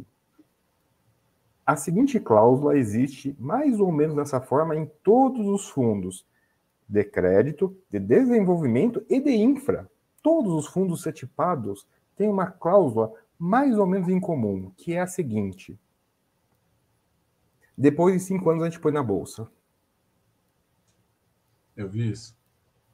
Então, esses fundos são setipados ou eles vão segurar as ordens por cinco anos e quando listar, vai ter um monte de ordem represada porque vai aparecer na bolsa? Mas eu acho que eles não são obrigados a fazer isso. São. O, te, o Tegre, ou ele faz isso ou ele começa a amortizar, o, o então, mas ele tem a opção de amortizar, também. é isso, é isso. Tem, tem. Ah, é que assim, se ele. Mas assim, é porque, é porque eu achei que era fundo para. Eu só duvido. É, eu não sei. Porque o que eu tinha entendido era o seguinte: é, que pelo menos assim. Aí vamos ver se o que foi vendido. Né? Falou assim: olha, é um fundo como se fosse um CRI. Ou seja, faz o tempo maturando, só que você vai receber seu rendimento mensal como se fosse, e depois ele começa ou seja, o CRI vai pagar, em vez de você reinvestir, você começa a amortizar e te entregar o valor lá no final. E aí funciona basicamente como um CRI, só que em vez de você comprar um CRI, você compra uma carteira de CRI administrada pelo amiguinho. Primeiro que eu achei, a maioria dessas emissões, aí eu vou voltar na parte de emissão, foi, foi a questão, eu achei o custo mais alto do que os normais de fundo imobiliário. Foi de 4,5 para 5, ou seja, você já saiu na, tomando a cabeça de 5%. Né? Já, já na sua cota, você comprou a 100, já vai valer 94, 95. Só, só isso, só o seu prêmio por, por entrar. Então, assim, e você não tem upside, né? Porque ninguém vai querer pagar acima da curva. É difícil. Enfim. Mas deixa eu ir para outro assunto aqui. Mas enquanto você vai nesse? procurando outro assunto, é coincidência que todos os fundos, depois de cinco anos, desistem da CETIP, ou provavelmente desistem da CETIP? Não deve ser coincidência, cara. Tem um fundo que para, promete, por exemplo, eu acho que o de infra prometeu que em dois anos, se acontecer o mercado deixar, ele pode já levar para uma segunda emissão, já levar para a bolsa, ele ser listado. Então, se ele, se ele. Olha como é uma condicional. Se ele colocou o público certo, isso vai ser bom. Se ele colocou o público geral, ele talvez acumule ordens, e isso vai ser desastroso, pelo menos nos primeiros dias de negociação. Cara, é uma maravilha, cara. Eu pego um fundo que vai listar na bolsa, eu ponho uma ordem lá 10% abaixo. Sabe esse trade que seu colega faz aí? Eu faço também. O ativo vai ser listado, eu ponho uma ordem lá 10, 15% abaixo. É tradicional. Alguém vai lá e bate. Tem alguém que entre a liquidação e o ativo ser listado um mês e meio, dois, ele se explode, ele vai lá vender 10% abaixo.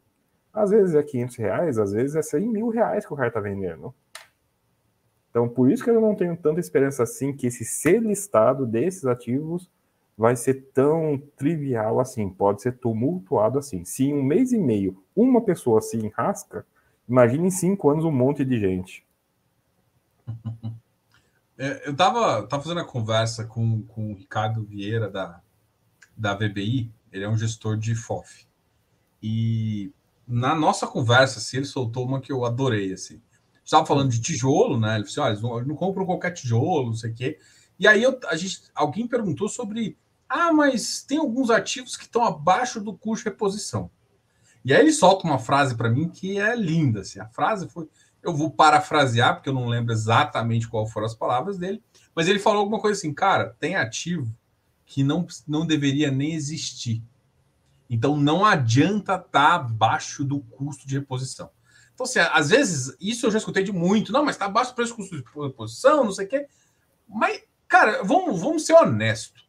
Vamos parar e pensar ali para Alphaville. Precisa de tanto. Uma região que tem uma vacância é, estrutural de mais de 30%, no menor, no melhor momento de mercado, de 30%, precisa de tanto tem demanda para tanto, eu acho que a resposta está nos ativos que a gente vê, né? O, o XP Properties se ferrando absurdamente ali, com ainda com alavancagem maluca. Mas vamos lá, agora a pergunta é: o que, que você acha sobre isso? Como é que você pensa sobre isso? É, é por exemplo, e aí eu vou, vou, só dar uma cutucada. Seus ativos lá do Rio de Janeiro. Tô brincando, tô brincando. Eu sei que você não tem. Olha lá, ó. Esqueça por um momento tudo o que você sabe sobre custo de reposição, preço de mercado e vacância. Esqueça por um momento. Eu vou responder sua dúvida, mas esqueça por um momento. Eu chego para você, Diogo, dono de um terreno em Alphaville, e falo assim: olha,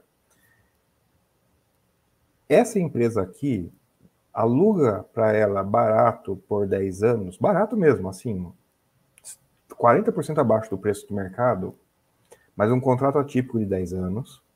Você vai no banco, pega esse contrato atípico de 10 anos, desconta ele. Com esse dinheiro você constrói o prédio e em 10 anos o prédio sai de graça para você. Você ia topar esse negócio? O prédio sai de graça para mim? Sim, em 10 anos. Sim. Explode-se e ignora é que a gente, a gente olha o prédio pronto ou meio vazio, numa área meio vazia, e fala assim: não faz sentido. Não importa, ele não precisa fazer sentido depois de pronto. Depois de pronto, ele é de graça para muitos desses desenvolvedores por conta desse estabelecimento. O cara, ou inquilino consegue um, um aluguel baixo, o dono do futuro prédio, nem é do prédio, constrói o prédio de graça para ele, todo mundo sai feliz. Então, Menos o trouxa que comprou o prédio depois. Esse é um problema de quem comprou o prédio depois, não de quem tem o prédio, ganhou o prédio de graça e não de quem alugou de barato. Percebe que não são coisas correlacionadas e uma pode causar a outra? Sim. Então, é nessa hora que, gente, que eu vou responder para você que sim, tem um monte de ativo que não faz sentido depois que o inquilino, o primeiro inquilino saiu. Só depois que o primeiro. Enquanto ele estava primeiro fazia todo o sentido do mundo. Era um projeto de finance tradicional. É, mas aí o cara com cinco anos, o cara é espertalhão ali, ainda falou assim: olha, meu tijolo não vai valer nada daqui a pouco. O que, que eu faço? Com cinco anos, com às vezes três anos, eu levanto a mão, você não quer comprar isso aqui? Pô, te dou um puta descoque na região aqui, ó. Todo mundo aluga por 3, 4 mil metros quadrados. Eu alugo isso aqui por dois, pra, eu vendo por você por um cap para dois. Aí o cara, pô, negoção. Tabajara, né? Negoção Sim, Tabajara. Mas mostra para você que são mercados diferentes. O mercado que produz o imóvel não é o mesmo mercado que negocia o imóvel depois. Essa discrepância é importantíssima para entender que sim, custo de reposição é irrelevante e que não, o imóvel depois do primeiro inquilino que não se justifica, ele se justifica plenamente com o primeiro inquilino. Ah, tá, mas eu, muda, mas muda. Quando você vai analisar no fundo imobiliário, você tem que analisar do ponto de vista de perenidade. E perenidade é a absolutez dele se prover É o segundo mercado, é o segundo mercado. Sim, concordo. É. Mas aí eu elimino da discussão os ativos que não deveriam existir. Não, não, mas eu, eu acho que assim, o, o, a, o foco da pergunta é muito mais assim, custo e posição. É uma boa referência para avaliação ou não? É, é mais nesse sentido do que propriamente. Eu, eu acabei me Em regiões centrais, sim. Em regiões centrais, sim. Você está falando, por exemplo, que. Ah, tudo bem, você vai falar, por exemplo, fazer uma análise ali no centro de São Paulo, na Paulista. Ok, faz sentido. Se for um cenário ali na. na lá na, na, Eu ia falar Jabaquara, mas não é no Jabaquara, é na. Chácara Santo Antônio, é, do outro lado da ponte ali. Sim, lá em Macaé. Lá em Macaé não vai fazer muito sentido, né? Essa é a minha resposta. Entendeu? É porque assim. Eu não, vou eu... Condenar, eu não vou condenar a frase inteira, não, cara. Não é tudo ou nada nossa questão, não. É porque assim. Não, entendi. O que, o que, o que eu quis dizer é o seguinte: para o pessoal, tá? E, e, aí vamos voltar à fase do, do, do, do, do aqui. É, o objetivo é o seguinte, cara. A gente tenta fazer muito critério. Dividend para tijolo não é um critério absoluto. Você tem que olhar cap é por região. Ponto. Entendeu isso? Não entendeu? Voltou. Cap é por região. Tem regiões que vão pagar mais cap, tem regiões que vão pagar menos cap. Regiões melhores pagam menos cap. Então você nunca vai pegar um cap. Quando você vê um cap de 7% na Faria Lima, meu amigo, tá todo mundo de olho porque é impossível pagar. Lá não vai pagar. Agora você vai ver um cap de 7, hum, talvez Paulista, Paulista, talvez não, 6,5. Mas assim, o que, o que é? Cap, é, ou seja, dividend yield é por região. E sim, uma região melhor vai pagar um cap menor. Bom, depois você vai começar a avaliar o seguinte, beleza. E, e como é que eu vou comprar fora dessa região mais assim, que é de demanda? Você vai ter que olhar vacância estrutural. E aí, vacância estrutural pode ser vacância da região e ter a vacância do prédio. E se está entregando muitos novos prédios. Isso pode ser um problema, porque a, o, o, fluxo de, de, entre, de demanda e negócio muda muito. Então, aí complica um pouquinho. E, e aí, nesse caso, quando a região está nesse negócio, se ficar simplesmente batendo a tecla, e aí vale para o BRCR, tá, galera? E aí eu vou ser bem claro: ficar batendo na tecla de que o ativo está abaixo do custo de exposição é um lixo. Porque tem 60%, 70% daquele negócio lá que não vai alugar fácil. E aí ele tem uma baita de uma, de uma alavancagem maluca, ainda comprou uma porcaria de um ativo que vai demorar bastante o ciclo do Rio de Janeiro. E aí, porque muitos gestores compram com essa. E na verdade, não sei se eles compram com esse motivo ou acabam dando esse motivo para acalmar todo mundo. Não, mas o, ativo está abaixo do custo de reposição. Eu não sei, eu não, não quero falar a ninguém, mas vem esse espaço, negócio. E aí, assim, quando eu escuto alguns gestores mais sérios que compram só ativos mais uh, estratégicos e bem localizados, come, começa a fazer mais essa ponte, assim, ou seja, esse aqui é um, ou seja, tem ativos que é muito mais especulativo que você não sabe ainda como é que está o fluxo de demanda. Então você tem que esperar um PIB positivo para ver se aquela região vai funcionar.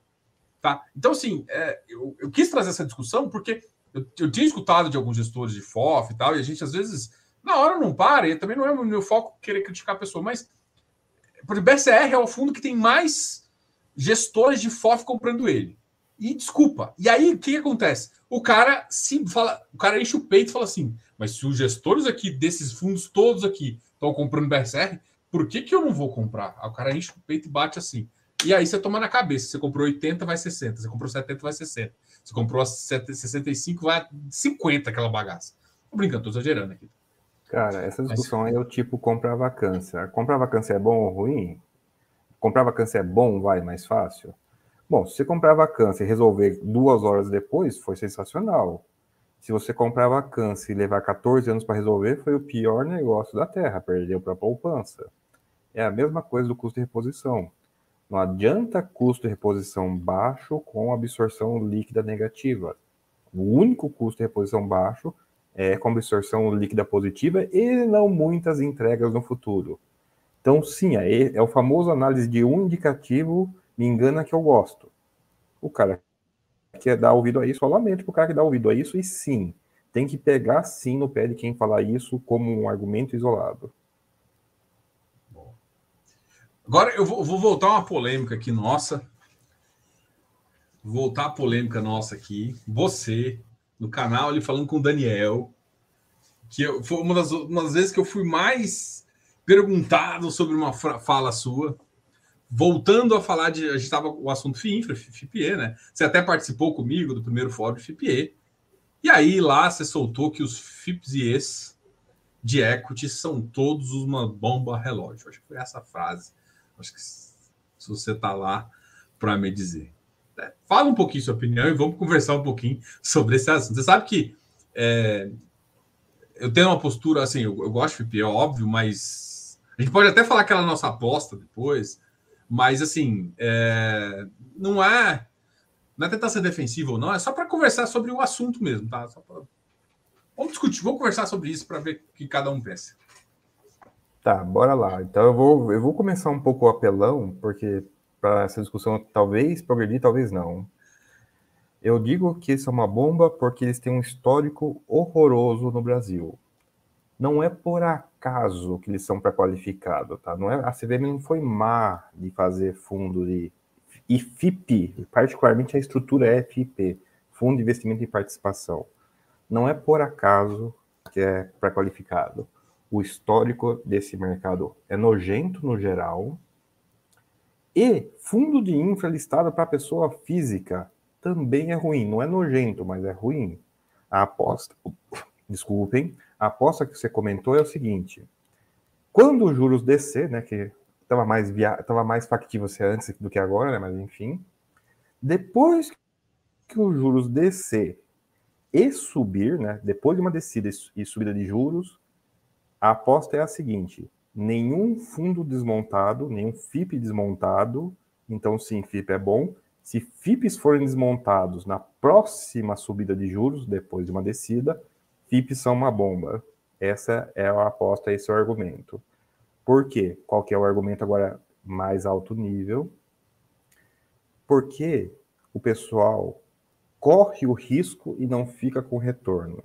O cara compra o ativo na baixa, na hora que ele vai conseguir ter um retorno bom por, por valorização que compense o risco, essa valorização é retirada dos cotistas pelo desmonte de fundos. Por isso que eu acho que eles são uma bomba. Vamos discutir isso. Eu tenho um argumento 2, mas que fica para depois, vai. Bom, a única coisa que eu, uma das conversas que eu tive, falei, cara, olha só, eu, eu entendo que você falar que é possível desmonte, e eu acho que as novas estruturas, os novos fundos, eu não acho que vai ter tanto desmonte assim. Eu vejo um ou outro com uma possibilidade maior por conta do desconto. Eu acho que o desconto vai ficar mais forte se a economia não for tão bem. Mas a minha justificativa primeira que a gente conversou foi o seguinte, cara, olha só, é, tem que tomar cuidado com bomba e não dar dinheiro. É, foi uma das primeiras discussões. Não é porque quando você fala de bomba, eu quero primeiro falar isso, é o seguinte: é porque você não vai ter um. O que é tirar o dinheiro? É você, em vez de ter uma TIR de. Vou pegar um caso aqui: 15% durante 40, durante 40, não, durante 30 anos, você, na verdade, vai ter uma TIR de 40 durante seis anos. Eu, eu não consigo achar que, que um ativo que vai me dar dinheiro, assim, vamos supor que sim o fundo acabe. Eu, eu não consigo achar que eu comprando bem e carregando ele, mesmo assim, eu podendo. Claro, olha só, 60% vai me dar, sei lá, às vezes duas vezes e meio. E se eu carregasse o Eterno, me daria quatro, cinco vezes, seis vezes. Claro que daria muito mais dinheiro se eu carregasse ele até o final. Mas para mim, quando, eu, quando você usou a frase bomba, você. O que o mercado entendeu, porque vem de você, é que o ativo era ruim, que não daria dinheiro. É só isso. Agora, uma coisa é o mercado não está preparado para ele. Pode falar. Foi isso que o pessoal entendeu, que o ativo não vai dar dinheiro? É pior, é muito pior do que isso. Nossa senhora, o pessoal entendeu errado. Duas perguntas para ver se você concorda ou discorda. Fundos de investimento em participação. Os... Ixi, não foi eu que tirei ele, tá, gente? Foi a internet dele. Não fui eu que tirei, tirei ele. Voltou? Voltou. Tá, é, internet, é, que eu vou pegar pesado, por isso que a internet pegou pesado comigo. É. Duas perguntas. Fundo de investimento e participação. No cenário que dá ruim, mas dá ruim mesmo, tá?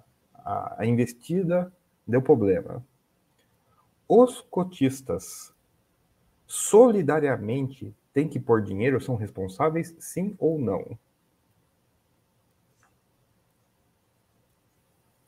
Essa é uma pergunta sim ou não. Sem Te consideração. A resposta é sim. A responsabilidade em fundo de investimento de participação é igual à responsabilidade de acionária. Você tem que arcar com qualquer prejuízo de qualquer monta solidariamente. Não é em relação às suas cotas. E eu tô, eu tô com o exemplo aberto aqui. Se você falar não, eu vou abrir o exemplo, inclusive. Não, sim, tô falando sim. Então, olha que interessante. É chamado de fundo de investimento, mas você corre o risco de uma empresa fechada. Não SA, não limitada. Você corre risco. É, é muito, oi? É muito é, pior em termos de risco. E sim, estou com um caso aberto aqui de um fundo que deu problema e que, enquanto fundo, eu vou agora tem que dar o adendo. Enquanto existe o fundo, é proporcional às cotas. Enquanto Fundo que dá problema nesse nível, o administrador pode pular fora. Daí vem a segunda pergunta. Existe fundo imobiliário sem administrador? Parte A. Não. Existe FIP sem administrador? Acho que pela estrutura oficial, não. Mas ele pode ficar um tempo sem administrador, como qualquer. Se, ele, um pediu para sair, o outro não entrou, ele pode ficar sem. Até pode. ser designado um. E na, até designado um, não. O que acontece quando o administrador renuncia e a assembleia de substituição não ocorre? Ocorre uma coisa. Esse fundo ele é resgatado em ativos. A diferença de resgate em dinheiro é fácil. Quando você resgata em dinheiro, o resgate significa duas coisas. Está aqui o dinheiro, a cota não existe mais. Né? A, você... você fica dono das ações. Sim. Agora, o resgate em ativos, né? O pagamento em ativos, você fica com as ações em condomínio civil, porque as ações podem não ser, não ter o mesmo número de cotas, não ter a mesma divisão de cotas do que os cotistas, certo? Então você vai ficar com as ações em condomínio civil. Você primeiro paga qualquer despesa que cai no seu colo, depois que você vai atrás das pessoas para puxar de volta algum valor. Mas primeiro, paga primeiro, pergunta depois. Então, olha que interessante, nós estamos discutindo aqui que FIP tem o mesmo risco de uma empresa pequena, solidária, não SA, não limitada. Eu estou dizendo que ela é uma bomba, pessoal, desde, desde a lei de liberdade econômica, que talvez tenha faltado isso que falar. É uma bomba pelas bombas que já explodiu na CVM, é uma bomba desde a liberdade econômica e tem um retorno ruim que eu posso demonstrar que é o caso do XP Ômega. Essa é a minha percepção de fundo de investimento em participação. Espero que dessa vez eu tenha sido extremamente eloquente, por mais que a gente discorde. Mas vamos lá. Se você for olhar os FIPS hoje, você está correndo, você tem ativo de transmissão. Transmissão não tem problema. E distribuição? Distribuição vai a falência no Brasil. Distribuição a gente não tem nenhum caso de FP, a gente tem caso de, de geração. Sério, sério. Minha familiar alguma distribuição em algum lugar. Fim, só, só em infra, que aí tem algumas debêntures que são de. Uma debênture da Celg, por exemplo. Não, debênture é crédito. Você é credor. Credor é sim. outra lei, é outra questão. Não vamos deixar o pessoal. Não, não, sim. FIPE não. FIPE não. Todos que eu, todos, todos são geração e transmissão. Ninguém está indo para distribuição. Talvez o maior risco que está indo para distribuição ainda não veio nenhum. É, eu acho que inclusive foi um setipado da XP, que aí você começa a correr o risco que é o de saneamento. Aí você tem um risco mais de distribuição. Aí é um pouco mais, ou seja, o saneamento, como você está na, na fase final, é como se fosse uma distribuidora, em vez de energia, você está tá fazendo um investimento ali é, que pode ser. Eu acho ah, que não, não, eu tô falando de eu tô falando de distribuidora por conta do do risco fiscal, o risco fiscal de que a distribuidora às vezes tem que financiar políticas de governo e daí ela quebra assim em um ano, seis meses, não, é muito rápido. Não, nesse, mais, é mais caso. nesse sentido. Não tem nenhum caso. Pelo menos dos, dos chips mais que modernos. Bom, menos mal, menos mal. Tirando os casos antigos, tem uns, tem uns Votorantim, uns negócios é, lá que. É umas bombas lá, mas aquilo lá não. É que assim, o, o, que o pessoal achou é que não dá dinheiro. Existe um problema que você falou, legal, que eu acho que teria que ser amarrado um pouco, e aí seria interessante. Talvez para liberar pra, de qualificado para geral, começar a proteger essa situação né, do investidor uhum. de, de, ter um pouco mais de fundo imobiliário, ser um pouco mais de mais com uma característica um pouco maior, mas é, esse risco de, do ativo ser pré-pago antes é, ser comprado antes, você concorda que vai dar dinheiro pro cara? Se o cara vai comprar numa pegar... taxa. Discordo. Vamos pegar o caso do XP Ômega. Eu tenho o caso do XP Ômega ponta a ponta. Qual que você acha que foi o retorno do XP Ômega ponta a ponta? Ah, mas você está falando que. Você está hum. falando de um cara que entrou no IPO e, e saiu com ele, ele, ele fechado pausa. Se a gente não for discutir IPO, então é uma bomba todo o IPO, porque se a gente for ter que comprar no secundário com desconto, a gente desconsiderar o IPO, daí eu vou, daí eu vou falar de cara que a IPO é bomba. Então, não, a discussão não... é ponta a ponta, cara. Tá, entendi. Ah, mas assim, eu, eu não vou discordar. É que assim, você tá pegando casos para mim um pouco antigos e eu, assim, vamos lá qual que é a minha visão? Cara, eu, eu olho para alguns ativos com tiro de 12%, que eu não tenho a menor dó que você vai ganhar dinheiro. Vai ganhar muito dinheiro. Pode passar cinco anos e liquidar que eu vou estar tá ganhando muito dinheiro, porque ativo de um ativo transmissão com a. Ainda mais agora, as taxas de transmissão estão uma bosta. No último leilão foi 56% de desconto. Né? Tanto é que o pessoal do, do da, da, da, da que, que toca a Perfim a Perfim tentou entrar, fazer junto com a Lupar uma outra negócio, com, com 10, 15%, que foi o leilão de 2017, que todo mundo adorou, que é os que estão aqui. Cara, assim, eu acho que os ativos que estão hoje no negócio são ativos muito melhores do que, por exemplo, que estavam no Xpom. É... O problema não são os ativos. Fundo passivo é desmontado por causa de outros cotistas.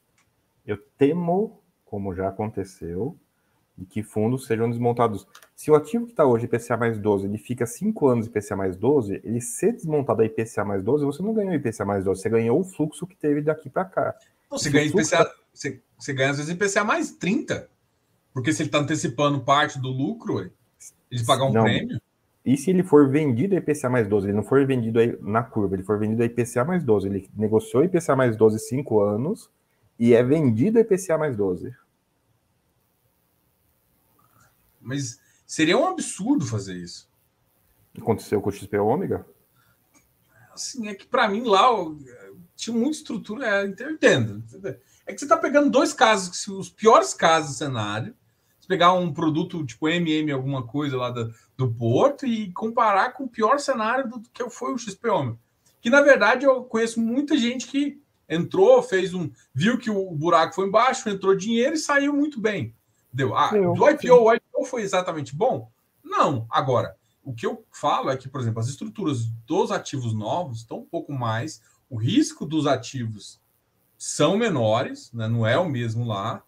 E, por exemplo, o ativo que tem um pouco mais de risco seria, por exemplo, um BDIV da vida, que tem uma geradora de transmissão, que não acho é, uma geração de transmissão, não, geração, uma, uma geradora térmica. E para mim, o maior risco é um pouco legal de onde vai fazer, porque fez uma expansão. Aí vem, por exemplo, o corte que o Bolsonaro quis fazer, né? O corte que o Bolsonaro quis fazer em relação ao leilão que ele contratou lá e vai custar bilhões para a gente em termos de energia, e agora está querendo desfazer o contrato, é, porque o, o, pessoal foi numa época de Covid, todo mundo correu para fazer, só que por conta do Covid, o mercado inteiro, porque assim, geração, você tem que comprar, você tem que comprar motor, você tem que comprar um monte de coisa. E, sei lá, 70% das peças equipamentos não são fabricadas no Brasil. Aí você vai comprar e trazer, vai, vai gerar problema. Aí fez essa, essa, esse leilão e vai dar problema. Então, assim, o ativo é ótimo, mas você começa a ter esses, essas questões legais. Aí eu acho que eu tenho um pouco mais de risco. Mas, para mim, dos, dos seis ativos que a gente tem, um ativo é assim. Não, vamos ver se é só um ativo. Tem geradora nesse, nesses fundos, não tem? Alguns de, trans, alguns de eólica e solar, tem. Não, tem geração hídrica em alguns. Tem, o VGT também, tem um S para lá. Dentro ou fora do MRE? Dentro. Tomara, porque se estiver fora pode quebrar de um ano para o outro, né? Sim. Então, olha só. Percebe que não é, não é infra, tem que olhar. É infra. O ativo. Sim, mas ó, é, tem que ser infra, tem que ser geração. Nesse, se for hidrelétrica, dentro do MRE, porque senão quebra. Como quebrou alguma, algumas não, algumas dezenas, né? Não, concordo, mas assim, dadas as características, você, você assim, tipo, tem uma estrutura mais complexa. Mas se você avaliar cada ativo, não, não é. O problema é quando você fala que tudo é bomba, e, e foi essa a interpretação, e que tudo não sei o que, eu acho que essa generalização acaba não contribuindo muito. SA, cara. Eu prefiro ou crédito ou SA. Eu realmente tenho ojeriza ao, à estrutura Mas, de Por exemplo, Diga. O, o BRZP. O BRZP hum. é praticamente um SA. A gente pode é um discutir crédito. ele. Sim, mas ó, ele é um ativo permanente. Primeira coisa, ele é um ativo permanente, ele não é uma concessão. Quase tudo que a gente discutiu até agora é concessão, certo? Os mais problemáticos, sim. E os não problemáticos também, é tudo concessão. O BRZP começa, ele não é uma concessão. Olha como. Então, apaga tudo que a gente falou até agora. Vamos analisar um ativo que é permanente, que é uma extrema exceção, uma raridade, é praticamente o único listado. Vai. O BIDIV também não. O cara de, de geração térmica, o ativo não é concessionado. Ele, mas para ele conectar, ele ou ele, é, a concessão é para fazer isso, mas você pode sempre renovar por mais 10, 20. O ativo é seu. O ativo térmico é do é do, do, do, do, do fundo. Se ele quiser fechar, ele vai ter que fechar. O ativo é do fundo. Ele Sim, tem concessão, ele tem permissões para acessar por algum período, mas é permissão para acessar. Por exemplo, se ele quiser vender literalmente assim, foda-se anel, foda-se anel não, porque ele vai precisar da rede, mas vender no mercado livre de energia, que às vezes tem um mercado. É, ele pode fazer isso, ele pode, foda-se anel, vou vender direto para aquela Embev ali. Só vai ter que pedir o acesso, mas também não é tão difícil conseguir esse acesso para um, um mercado que, que não que é no mercado é, de, de, de, de, mercado livre, né? E ele vender para uma grande consumidora de energia. Perfeito. Qual que é o percentual dentro, dele dentro do fundo? 30 e poucos por cento, 40. Ó, oh, então já boa 10. Agora sim se eliminou meio que é exceção, porque daí temos um que é 100% exceção e tem um que é um terço. Um terço já é relevante já. Bem já, relevante. Não. Não, e até os outros que vocês estão falando, por exemplo, tipo assim, o que eu estou te falando é o seguinte: tem um pool de uns 6, 7 ativos hoje que é aceitável, que são. Não é aceitável, não, eu vou usar a palavra correta. São bons, bons ativos. E que, mesmo que. Tipo assim, cara, olha só, por que, que você venderia uma transmissão com um TIR de 12%, sendo que o mercado negocia uma TIR de 7, TIR de 6? Não faz sentido. Não faz sentido Porque... o cara vender. Todo mundo está interessado na comissão de criar o fundo. Ninguém está interessado em comprar a cota no secundário em preço depreciado, tanto é que não ocorre. Portanto, não existe uma relação de um para o outro. As pessoas só querem ganhar a comissão da venda, não querem olhar a TIR?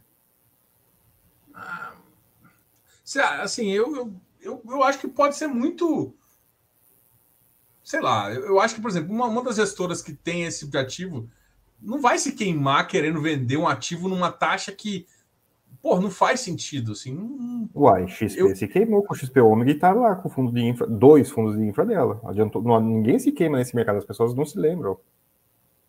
É, o XP Ômega realmente, não sei qual era o...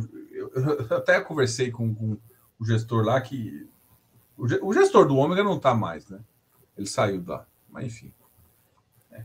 Ó, quando foi vendido, a gente achava que ia melhorar, porque estava tendo o melhor no Brasil, e foi péssimo os dois, dois para três anos depois que ele foi vendido. Foi horroroso os dois, três anos que ele foi vendido.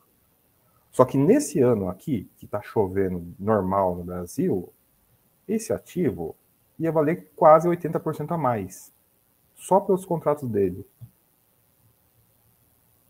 Imagina quando, Pega, pega os valores de contrato do XPO e vê o valor de receita que ele teria esse ano. Depois é, o problema é assim. Não, eu vou fazer, mas assim, você tem que fazer exatamente falar assim. Falar que todos os ativos são bons é complicado, cara.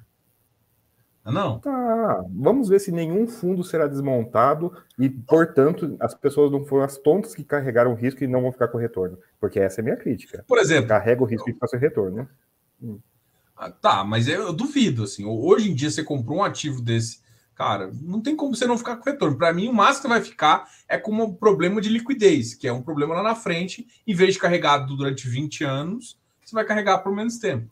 Por exemplo, a Perfim, cara, ela não tem uma estrutura. Por exemplo, ela carrega junto com a Lupar. Entendeu? Uai, eu posso. Não faz comprar. sentido. Sim.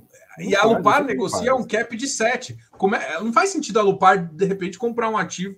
Pode até aumentar e desfazer o fundo, mas vai fazer ali próximo daquele cap que ela está acostumada a comprar. Que, por exemplo, um fundo que está negociado com, com cap de 9, você vai ter uma. Você vai ganhar no curto prazo, sei lá, um ativo muito maior, assim, de, de, de liquidação antecipada.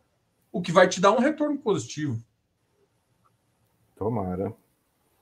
Concorda comigo que se, o, por exemplo, o Perfim começar a negociar em preços tão baixos que o CAP, o retorno dos ativos que ela conhece, inclusive, não vai fazer sentido nenhum ela investir em ativos de IPCA mais 6 se tem o ativo dela listado na bolsa IPCA mais 12?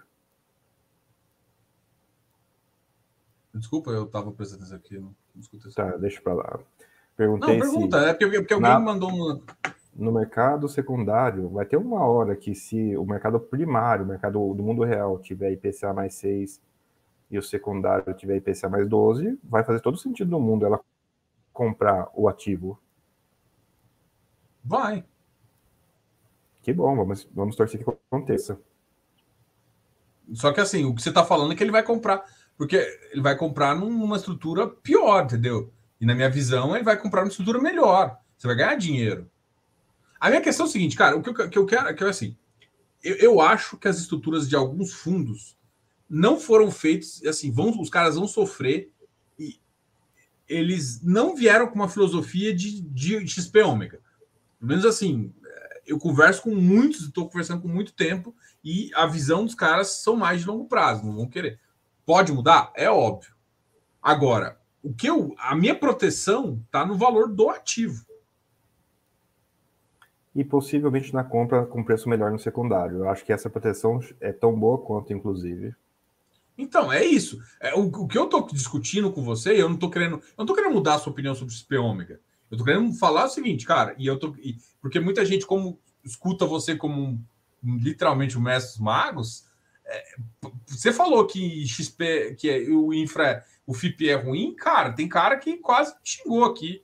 Falou que eu fiz ele entrar numa merda, entendeu? E eu falo, cara, bicho, o ativo tá bom, não sei o quê. Aí você vai explicar a tese. O cara fala, não, por que, ele falou que é ruim? Ele não entende? Eu falei, não, a visão dele é diferente e tal. Porque eu olhei o histórico, é ruim. Essa é a resposta que você vai dar para ele e para todo mundo que ouvir esse vídeo. O histórico é ruim. A ponto da CVM bloquear público geral, a ponto de a gente ter um exemplo listado de público geral que foi tomado no meio do caminho. Mas, por exemplo, o XPOM não foi vendido acima do VP? É isso que eu, eu lembro desse, Eu lembro da gente conversar, inclusive em 2018, 2019. Foi quando ele foi vendido, que você ainda fez um trade no, de um real lá, lá na, na, no GRI da vida ainda. No meio do evento. É, no meio do evento, você com um. Quê? E, e o ativo é, já não valia mais nada. E você tradou ele lá e tal. Sim, para o pessoal entender essa história. Quando o XP Ômega resgatou, ele resgatou quase tudo e deixou um residual. Teria um residual que para pagar, né? Sempre deixa um residual mesmo, porque você não sabe quais são as despesas. Para liquidar exatas. o fundo, né? Uhum. Sim, então. Então, o, o, eles tiveram, eles fizeram um resgate quase total, né? Foi uma amortização de quase tudo. Só que nesse momento o ativo continuou negociando na bolsa. Então imagina um ativo que no dia anterior estava cento e pouquinho, no dia seguinte ele estava 50 centavos. O pessoal de fora endoidou, o ativo começou a disparar. Eu fiz um day trade, sim, num ativo que não valia nada. Eu vendi, pô, comprei uns. Não vou, não vou lembrar os valores, mas acho que eu vendi. Comprei perto dos 50 e vendi perto do 1, alguma coisa assim. Não foi grandes cotas, não. Tinha, pouca, tinha pouco volume. Sim, ele foi acima do VP. Numa época que os juros no Brasil estavam um pouco alto, então o VP dele estava onde? Para baixo numa época que estava com um problema hídrico, ele tinha um pedaço lá, e o VP dele, por causa da questão hídrica, estava para baixo. O que adianta dizer que ele foi acima do VP se o VP estava para baixo? Uai. É, mas. É, entendo. É que assim, Uai. você concorda, por exemplo. Não, mas tem, tem, por exemplo, se a gente for olhar, o, vou olhar quase todos. O perfil foi marcado para baixo, o VGT foi marcado, todos foram marcados para baixo. Por quê? Porque a taxa de desconto é maior normal, certo? A taxa de desconto é maior, você vai dar fazer negócio. Se você vender agora, não é um bom negócio. O bom negócio para mim seria vender lá embaixo. Ou seja, Sim. quando a juros está lá embaixo. Assim, é para mim é o melhor negócio. É onde o desconto está menor, está todo mundo animado, e aí eu faço dinheiro. Se eu, se eu fosse vender, eu queria vender lá embaixo. Agora, a minha visão é, tipo, se você comprando hoje, quase todos, mesmo nesse VP descontado, tão descontados. E, tipo assim, cara, se você for olhar, e, e assim, não dá para comparar o tipo de ativo que tinha antes com, com esses quatro, cinco ativos que eu tô citando. São ativos, para mim, excelentes, assim, sabe? São ativos bons, com Concordo. boa performance. Não. É uma escala maior. E falar, e falar maior. exatamente que esses caras são bons, eu não acho. Ó, historicamente, você, você, Diogo, você tem uma pulguinha atrás da orelha? Eu tenho um pulguinha com todos. Como eu já disse aqui, eu sou cagão. Eu sou... Quem tem um tem medo. A minha visão é essa. Então, veja, sim, mas não me impede de realizar ações eu racionais. Retiro... Sim, mas eu não vou retirar o que eu falei. vamos, não, vamos. Tá você bom, tá, tá enrolando, tá enrolando. Gente... Não, Já vou, eu vou adiantar para você. Não retiro o que eu falei em nada. Nada, a aposta tá válida ainda. A gente continua amigo. Não hum, muda nada. Eu acho que você emburrou comigo. Você achou que eu fui, fui meio grosso sim, você, você foi lá, pelo você WhatsApp. foi no dia seguinte encher o saco no WhatsApp. Então, sim, com, com razão eu fiquei emburrado, sim. Ficou emburrado comigo, não foi a minha intenção, eu sou um cara tranquilo. Eu, eu, eu queria só sim, mostrar o contexto. A quantidade de vezes que está repetindo a mesma frase hoje também não tem nada a ver com isso, né? É. Bom, bom. Hum. É... Então, vamos falar de FINFRA, né? que é uma hum. unanimidade. FINFRA e FIAGRO, né? Vamos lá que, que você tem uhum. achado desses dois produtos? Né? São créditos, ele entra ali na tese do jumento. Uh, Finfra, Finfra tem participação em alguma coisa? Eu não, eu não parei para fazer essa análise tão pura. O pessoal fala Finfra, a maioria deles são crédito, na minha cabeça, mas eu não parei para ver se todos são crédito. Todos são crédito. Todos são... Ah, então, beleza. Porque na verdade não é, não é existe FINFRA, né? É o FIC FINFRA. Então é, é um fundo que investe em masters, que são fundos abertos que estão comprados em debêntures e, e, e, aí você tem uma estrutura que tem que investir até 90%, mas demora dois anos, aí tem umas coisas legais lá, lá dentro. Mas todos são debêntures não necessariamente incentivadas, mas se acaba com incentivo. Sim. Então, ó, começou bem, porque são crédito. Evita o problema do, do direito acionário vir te assombrar depois, num momento terrível. Então, já começou bem. Gosto da tese, porque Pessoal, infra do Brasil é bem estável em relação a tudo o resto. Não é que ele é estável para tudo sempre vai dar certo. Não, ele é estável no Brasil. Isso é um elogio enorme, né, para uma coisa no Brasil. Então, FINFRA de crédito, maravilha, cara, a tese, por quê? Uma que sim se aplica a jumento, né? Quais são os fundos de infra, sim, que estão negociando com, com ágil? Não são todos, alguns não, inclusive. E isso é uma coisa interessante, porque incomoda muito mais, incomoda o público e incomoda o gestor. É quase unânime, né? É pouca gente como a gente que gosta do ativo para baixo, do preço para baixo, mesmo que seja um ativo de qualidade. Então, sim, FINFRA de crédito, magnífico, que nem FDIC de crédito. Funciona bem em infra, não necessariamente em outras teses.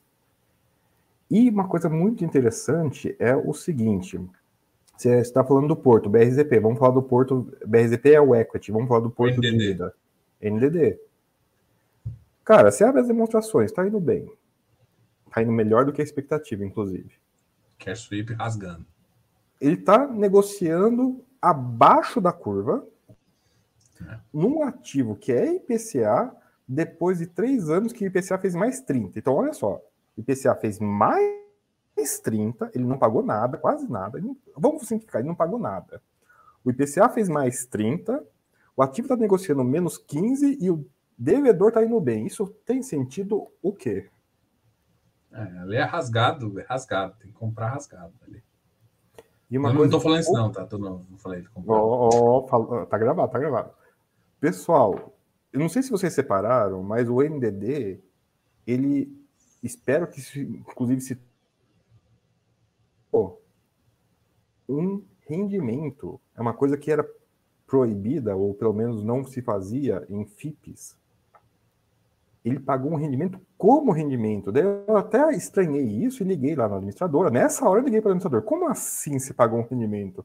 Vocês tinham me dito que não pagariam rendimento? Assim, isso é uma, uma novidade. E daí uma coisa interessante foi, não, a gente conseguiu, foi duras conversas com o administrador, foram longas conversas com o auditor, olha só, para pagar um rendimento como rendimento. Teve que falar na B3, teve que convencer o administrador, teve que convencer o auditor para mudar o nome de amortização para rendimento. Olha o trabalho que teve. Mas eles conseguiram e provavelmente vai acontecer isso agora para frente. O, eles vão, para simplificar, eles vão espelhar a debênture. A debênture paga uma amortização, eles vão pagar uma amortização. A debênture paga um juros, eles vão pagar com rendimento. Nada mais simples, né? É até melhor, fácil, mais fácil explicar isso qualquer outra coisa, né? Olha que melhora, foi um trabalhão. Eu dou os parabéns por, por isso ter acontecido, inclusive como surpresa, mas dou os parabéns. No fim, Agora, também tá assim, eu acho que eu comentei isso com você, né? Sim. Tanto é que você se vai olhar o, o juro 11, ele pagou uma amortização, ele quis fazer um ajuste. Tudo vinha rendimento, rendimento, rendimento, e aí quando veio a amortização que é a amortização T principal, agora estou chamando amortização RT, e, e os outros estão rendimento.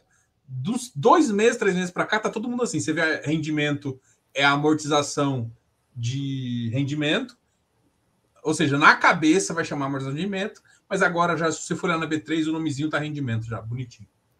Simplifica a vida de todo mundo, porque explica para as pessoas o que é uma coisa e o que é outra, permite o planejamento. Olha, a amortização tem que reinvestir, por mais que seja uma mais-valia, é ilusório, tem que reinvestir. E para você calcular o preço médio, que não é necessário para a pessoa física tão exatamente assim, mas é importante ainda assim, né? Fica óbvio durante o ano e não só no ano seguinte que essa parcela não mexe no seu preço médio e essa parcela mexe no seu preço médio, ainda que seja isento de todas as maneiras. Então, essa mudança, tomara que seja realmente geral, que vai melhorar muito esse mercado. Talvez suma com os deságios, porque muitos dos deságios, às vezes, é por causa da amortização. A amortização é ruim, né? Fundo imobiliário tem, passou essa noção para todo mundo. E agora os fundos de infra talvez comecem a pagar rendimento, talvez, talvez esses deságios desapareçam só por conta disso, só por causa de não renomear um evento na bolsa. É, se você olha no, no, no, no broker, no negócio da, da, XP já está rendimento.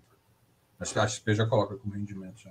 Simplifica a explicação, simplifica o trabalho de todo mundo, simplifica tudo. É uma mudança, parece simples, mas deu um trabalhão pelo que o pessoal me explicou lá.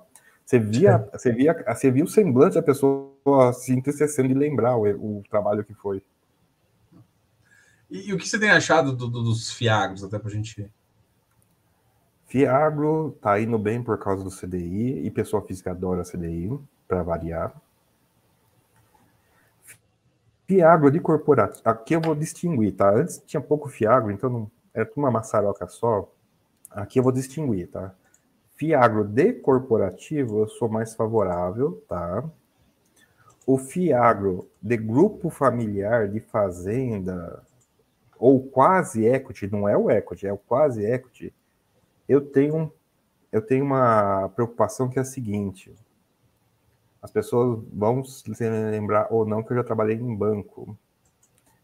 E em banco, eu já presenciei, além de ter ouvido história, eu presenciei o que acontece quando dá um ano ruim no Brasil. Quando dá um ano ruim no Brasil, ou o governo salva o pessoal, ou tá todo mundo quebrado daquele dois meses. Literalmente quebrado fazendeiro tem fazenda, não tem tanto dinheiro. O pessoal vivendo no interior fazendeiro, andando com carrão, com, com maquinão e tal, ele ganha bem? Sim, ele ganha bem porque é uma pessoa por uma área enorme, mas você vai calcular o retorno dele mesmo, o retorno pelo, pelo valor que ele está imobilizado, o retorno dele é abaixo da poupança. A atividade agrícola é basicamente financiada mesmo, ela é capital intensivo porque os produtores não tem capital nenhum, eles imobilizam tudo. Então, um ano que dá errado, tá todo mundo quebrado, basicamente. Isso já acontece, isso aconteceu, acontecia no Brasil a cada 15, 20 anos, faz um tempo que não acontece, isso às vezes deixa o pessoal um pouco amortecido, mas o que aconteceu ali na fazenda, naquela fazenda lá do Betra, não é incomum, pessoal. Aquilo não é exceção. Aquilo é relativamente comum nesse mercado. Então eu faço essa distinção.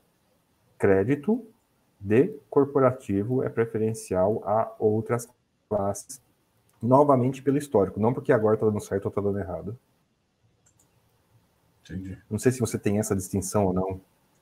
É, eu, eu, eu tenho também setores, eu tenho, tipo assim, é porque um corporativo hoje ele entra um pouco diferente, né? Por exemplo, uma revenda ela consegue simular algum ambiente um pouco mais ah, mais corporativo, algumas algumas é, associações, não, como é que chama?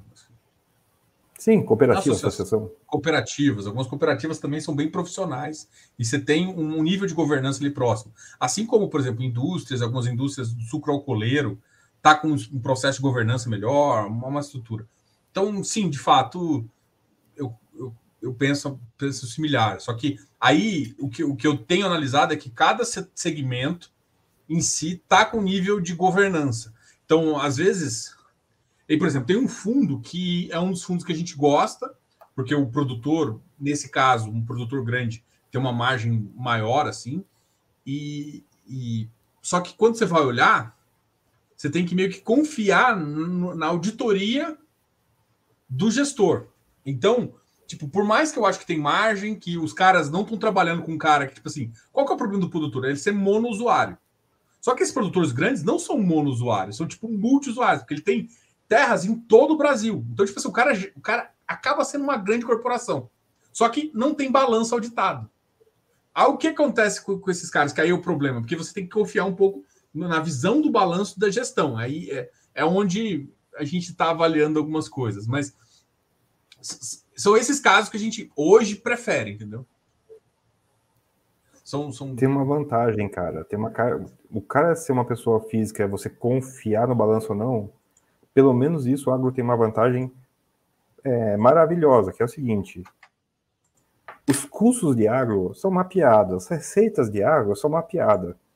Você não precisa confiar no balanço do cara. Se você, se você vai rodar o Excel para a produção do cara, a área do cara, o cultivo do cara, você vai saber se o balanço está errado ou não. Você não ele não precisa estar tá correto. Você pega o cara fácil por planilha de gente da área. Não é o pessoal da Faria Lima que vai montar foi essa planilha, que, mas foi isso que esse gestor me disse.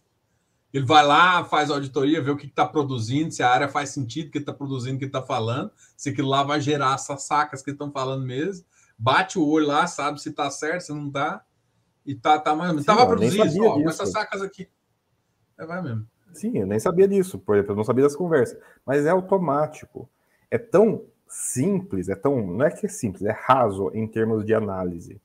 Que você não precisa confiar ou não, cara. Você vai saber se está errado ou não. E se você não sabe se está errado, meu amigo, não mexa com isso. Mas essa é a vantagem do padronizado, porque é padronizado, você não, não tem como sair muito, tá, depende da biologia da coisa e a biologia da coisa não muda, ainda que você consiga melhorar muito a produtividade, blá blá blá blá blá. Mas a biologia não mudou muito e não muda muito de um ano para o outro. Então não tenha medo do balanço. O balanço ou ele está certo ou você não fala com o cara, em princípio, né? De novo, não é o pessoal de Faria Lima que vai saber isso, é o pessoal do mais bota no trator. E sim, daí o bom, na verdade, do caso do Betra, tem uma coisa boa no caso do Betra, tá? Que foi mostrar que não é tão tranquilo assim e que e que a governança desse pessoal vai melhorar, porque os bancos do Brasil, o pessoal descobriu agora no caso do Betra, né? Eles não são que nem os bancos norte-americanos que são os vilões dos filmes das pessoas pobres do interior. Eles são os vilões do filme que conseguem tomar a fazenda em seis meses e não em seis anos, que é muito incomum no Brasil mais. Esse pessoal vai sim ter que se preocupar com governança, porque o caso do Betra teve impacto nas pessoas, teve impacto nas pessoas, teve impacto no gestor, teve impacto no gestor. Agora, teve impacto nos devedores também. Os devedores estão um pouquinho alerta que eles perdem a terra em seis meses. Eles plantaram, eles não vão colher se não pagarem. Isso pode acontecer porque já aconteceu. Bassi, valeu, bateu duas horas aqui nosso nosso teste. A gente volta para um outro bate-papo no começo do ano. Sabe que é muito bom falar com você. Tem muito mais perguntas que eu queria fazer e a gente trocar uma ideia aqui para falar da sua opinião e tudo mais.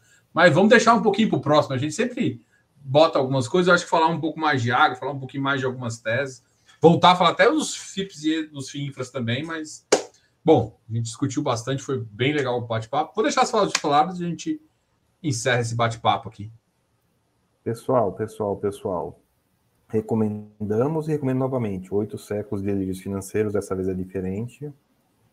O livro é morbidamente chato, mas foi tão importante para mim que eu leio ele todo ano. Esse ano eu já li, então não vou precisar ler agora que mudou o presidente. Ah, tá todo mundo preocupado com mudança de presidente. Leia Oito Séculos. Se ele não te acalmar, não que, não que é para ficar calmo, mas se ele não te acalmar, provavelmente você não deve investir em renda variável, ponto. Uh, é um pouco triste estar com mentalidade, migrar a mentalidade para expropriação em vez de investimento puro. Mas não é a primeira vez no Brasil isso. Não, provavelmente também não vai ser a última. E eu tive uma experiência engraçada, palavras finais, de ler um livro que agora existe em português chamado Security Analysis, e é um livro de 1940, né? Ninguém, ninguém de nós estava vivo nesse livro, quando esse livro foi escrito. E é um livro elogiado, aclamado, blá blá blá. Ah, vou ler. O pessoal gosta tanto. Foi o melhor livro de investimentos da minha vida, um livro escrito em 1940, para mostrar para vocês que algumas coisas não mudam exatamente. Algumas coisas podem até mudar para permanecer iguais. E essa talvez seja a mensagem mais interessante disso. Se tornem pessoas melhores e investidores melhores, lendo basicamente literatura nova e, surpreendentemente, algumas literaturas extremamente antigas. Eu fiquei fascinado o quanto o livro é relevante, um livro de 1940 sobre investimentos. É isso. Massa. Obrigado aí, pessoal. Obrigado pela, pelo bate-papo, André. A gente volta a conversar, sabe que a gente vai não encher a paciência, mas trocar uma ideia com você sempre no WhatsApp aí. Vou, vou avaliar o fundo, depois eu volto com as minhas considerações. Pessoal, acho, grande acho abraço. Acho que seus clientes vão gostar, viu? Eu também acho, eu também acho. É porque eu, eu peguei uma fila. Pessoal, o, o Fuse Paper dá muito trabalho para mim. Eu convenci ele de entrar no meu grupo. E aí o bicho chega com cinco fundos. Ah, bicho, calma aí. Aí eu tenho essa viagem, assim, essa, essa, como é que você falou? Esse, essa problema, essa questão sexual de conversar com os caras. Aí minha agenda começa a lotar e eu não consigo olhar tudo. Mas tá bom. Pessoal, obrigado a todos. De aí. novo, você está muito bem acompanhado. Não, com certeza. Aqui o grupo é bem massa também e o Fuse Paper é bom. Ele, o Fuse Paper agora tá, tá decidiu sacanear aqui, tá colocando, colocando, perguntando qual é o animal do poder do Diogo. Aí, aí já, já, já me zoou, já tá me zoando aqui na fase. Mas eu vou deixar isso de lado. Pessoal, obrigado a todos aí que estão assistindo.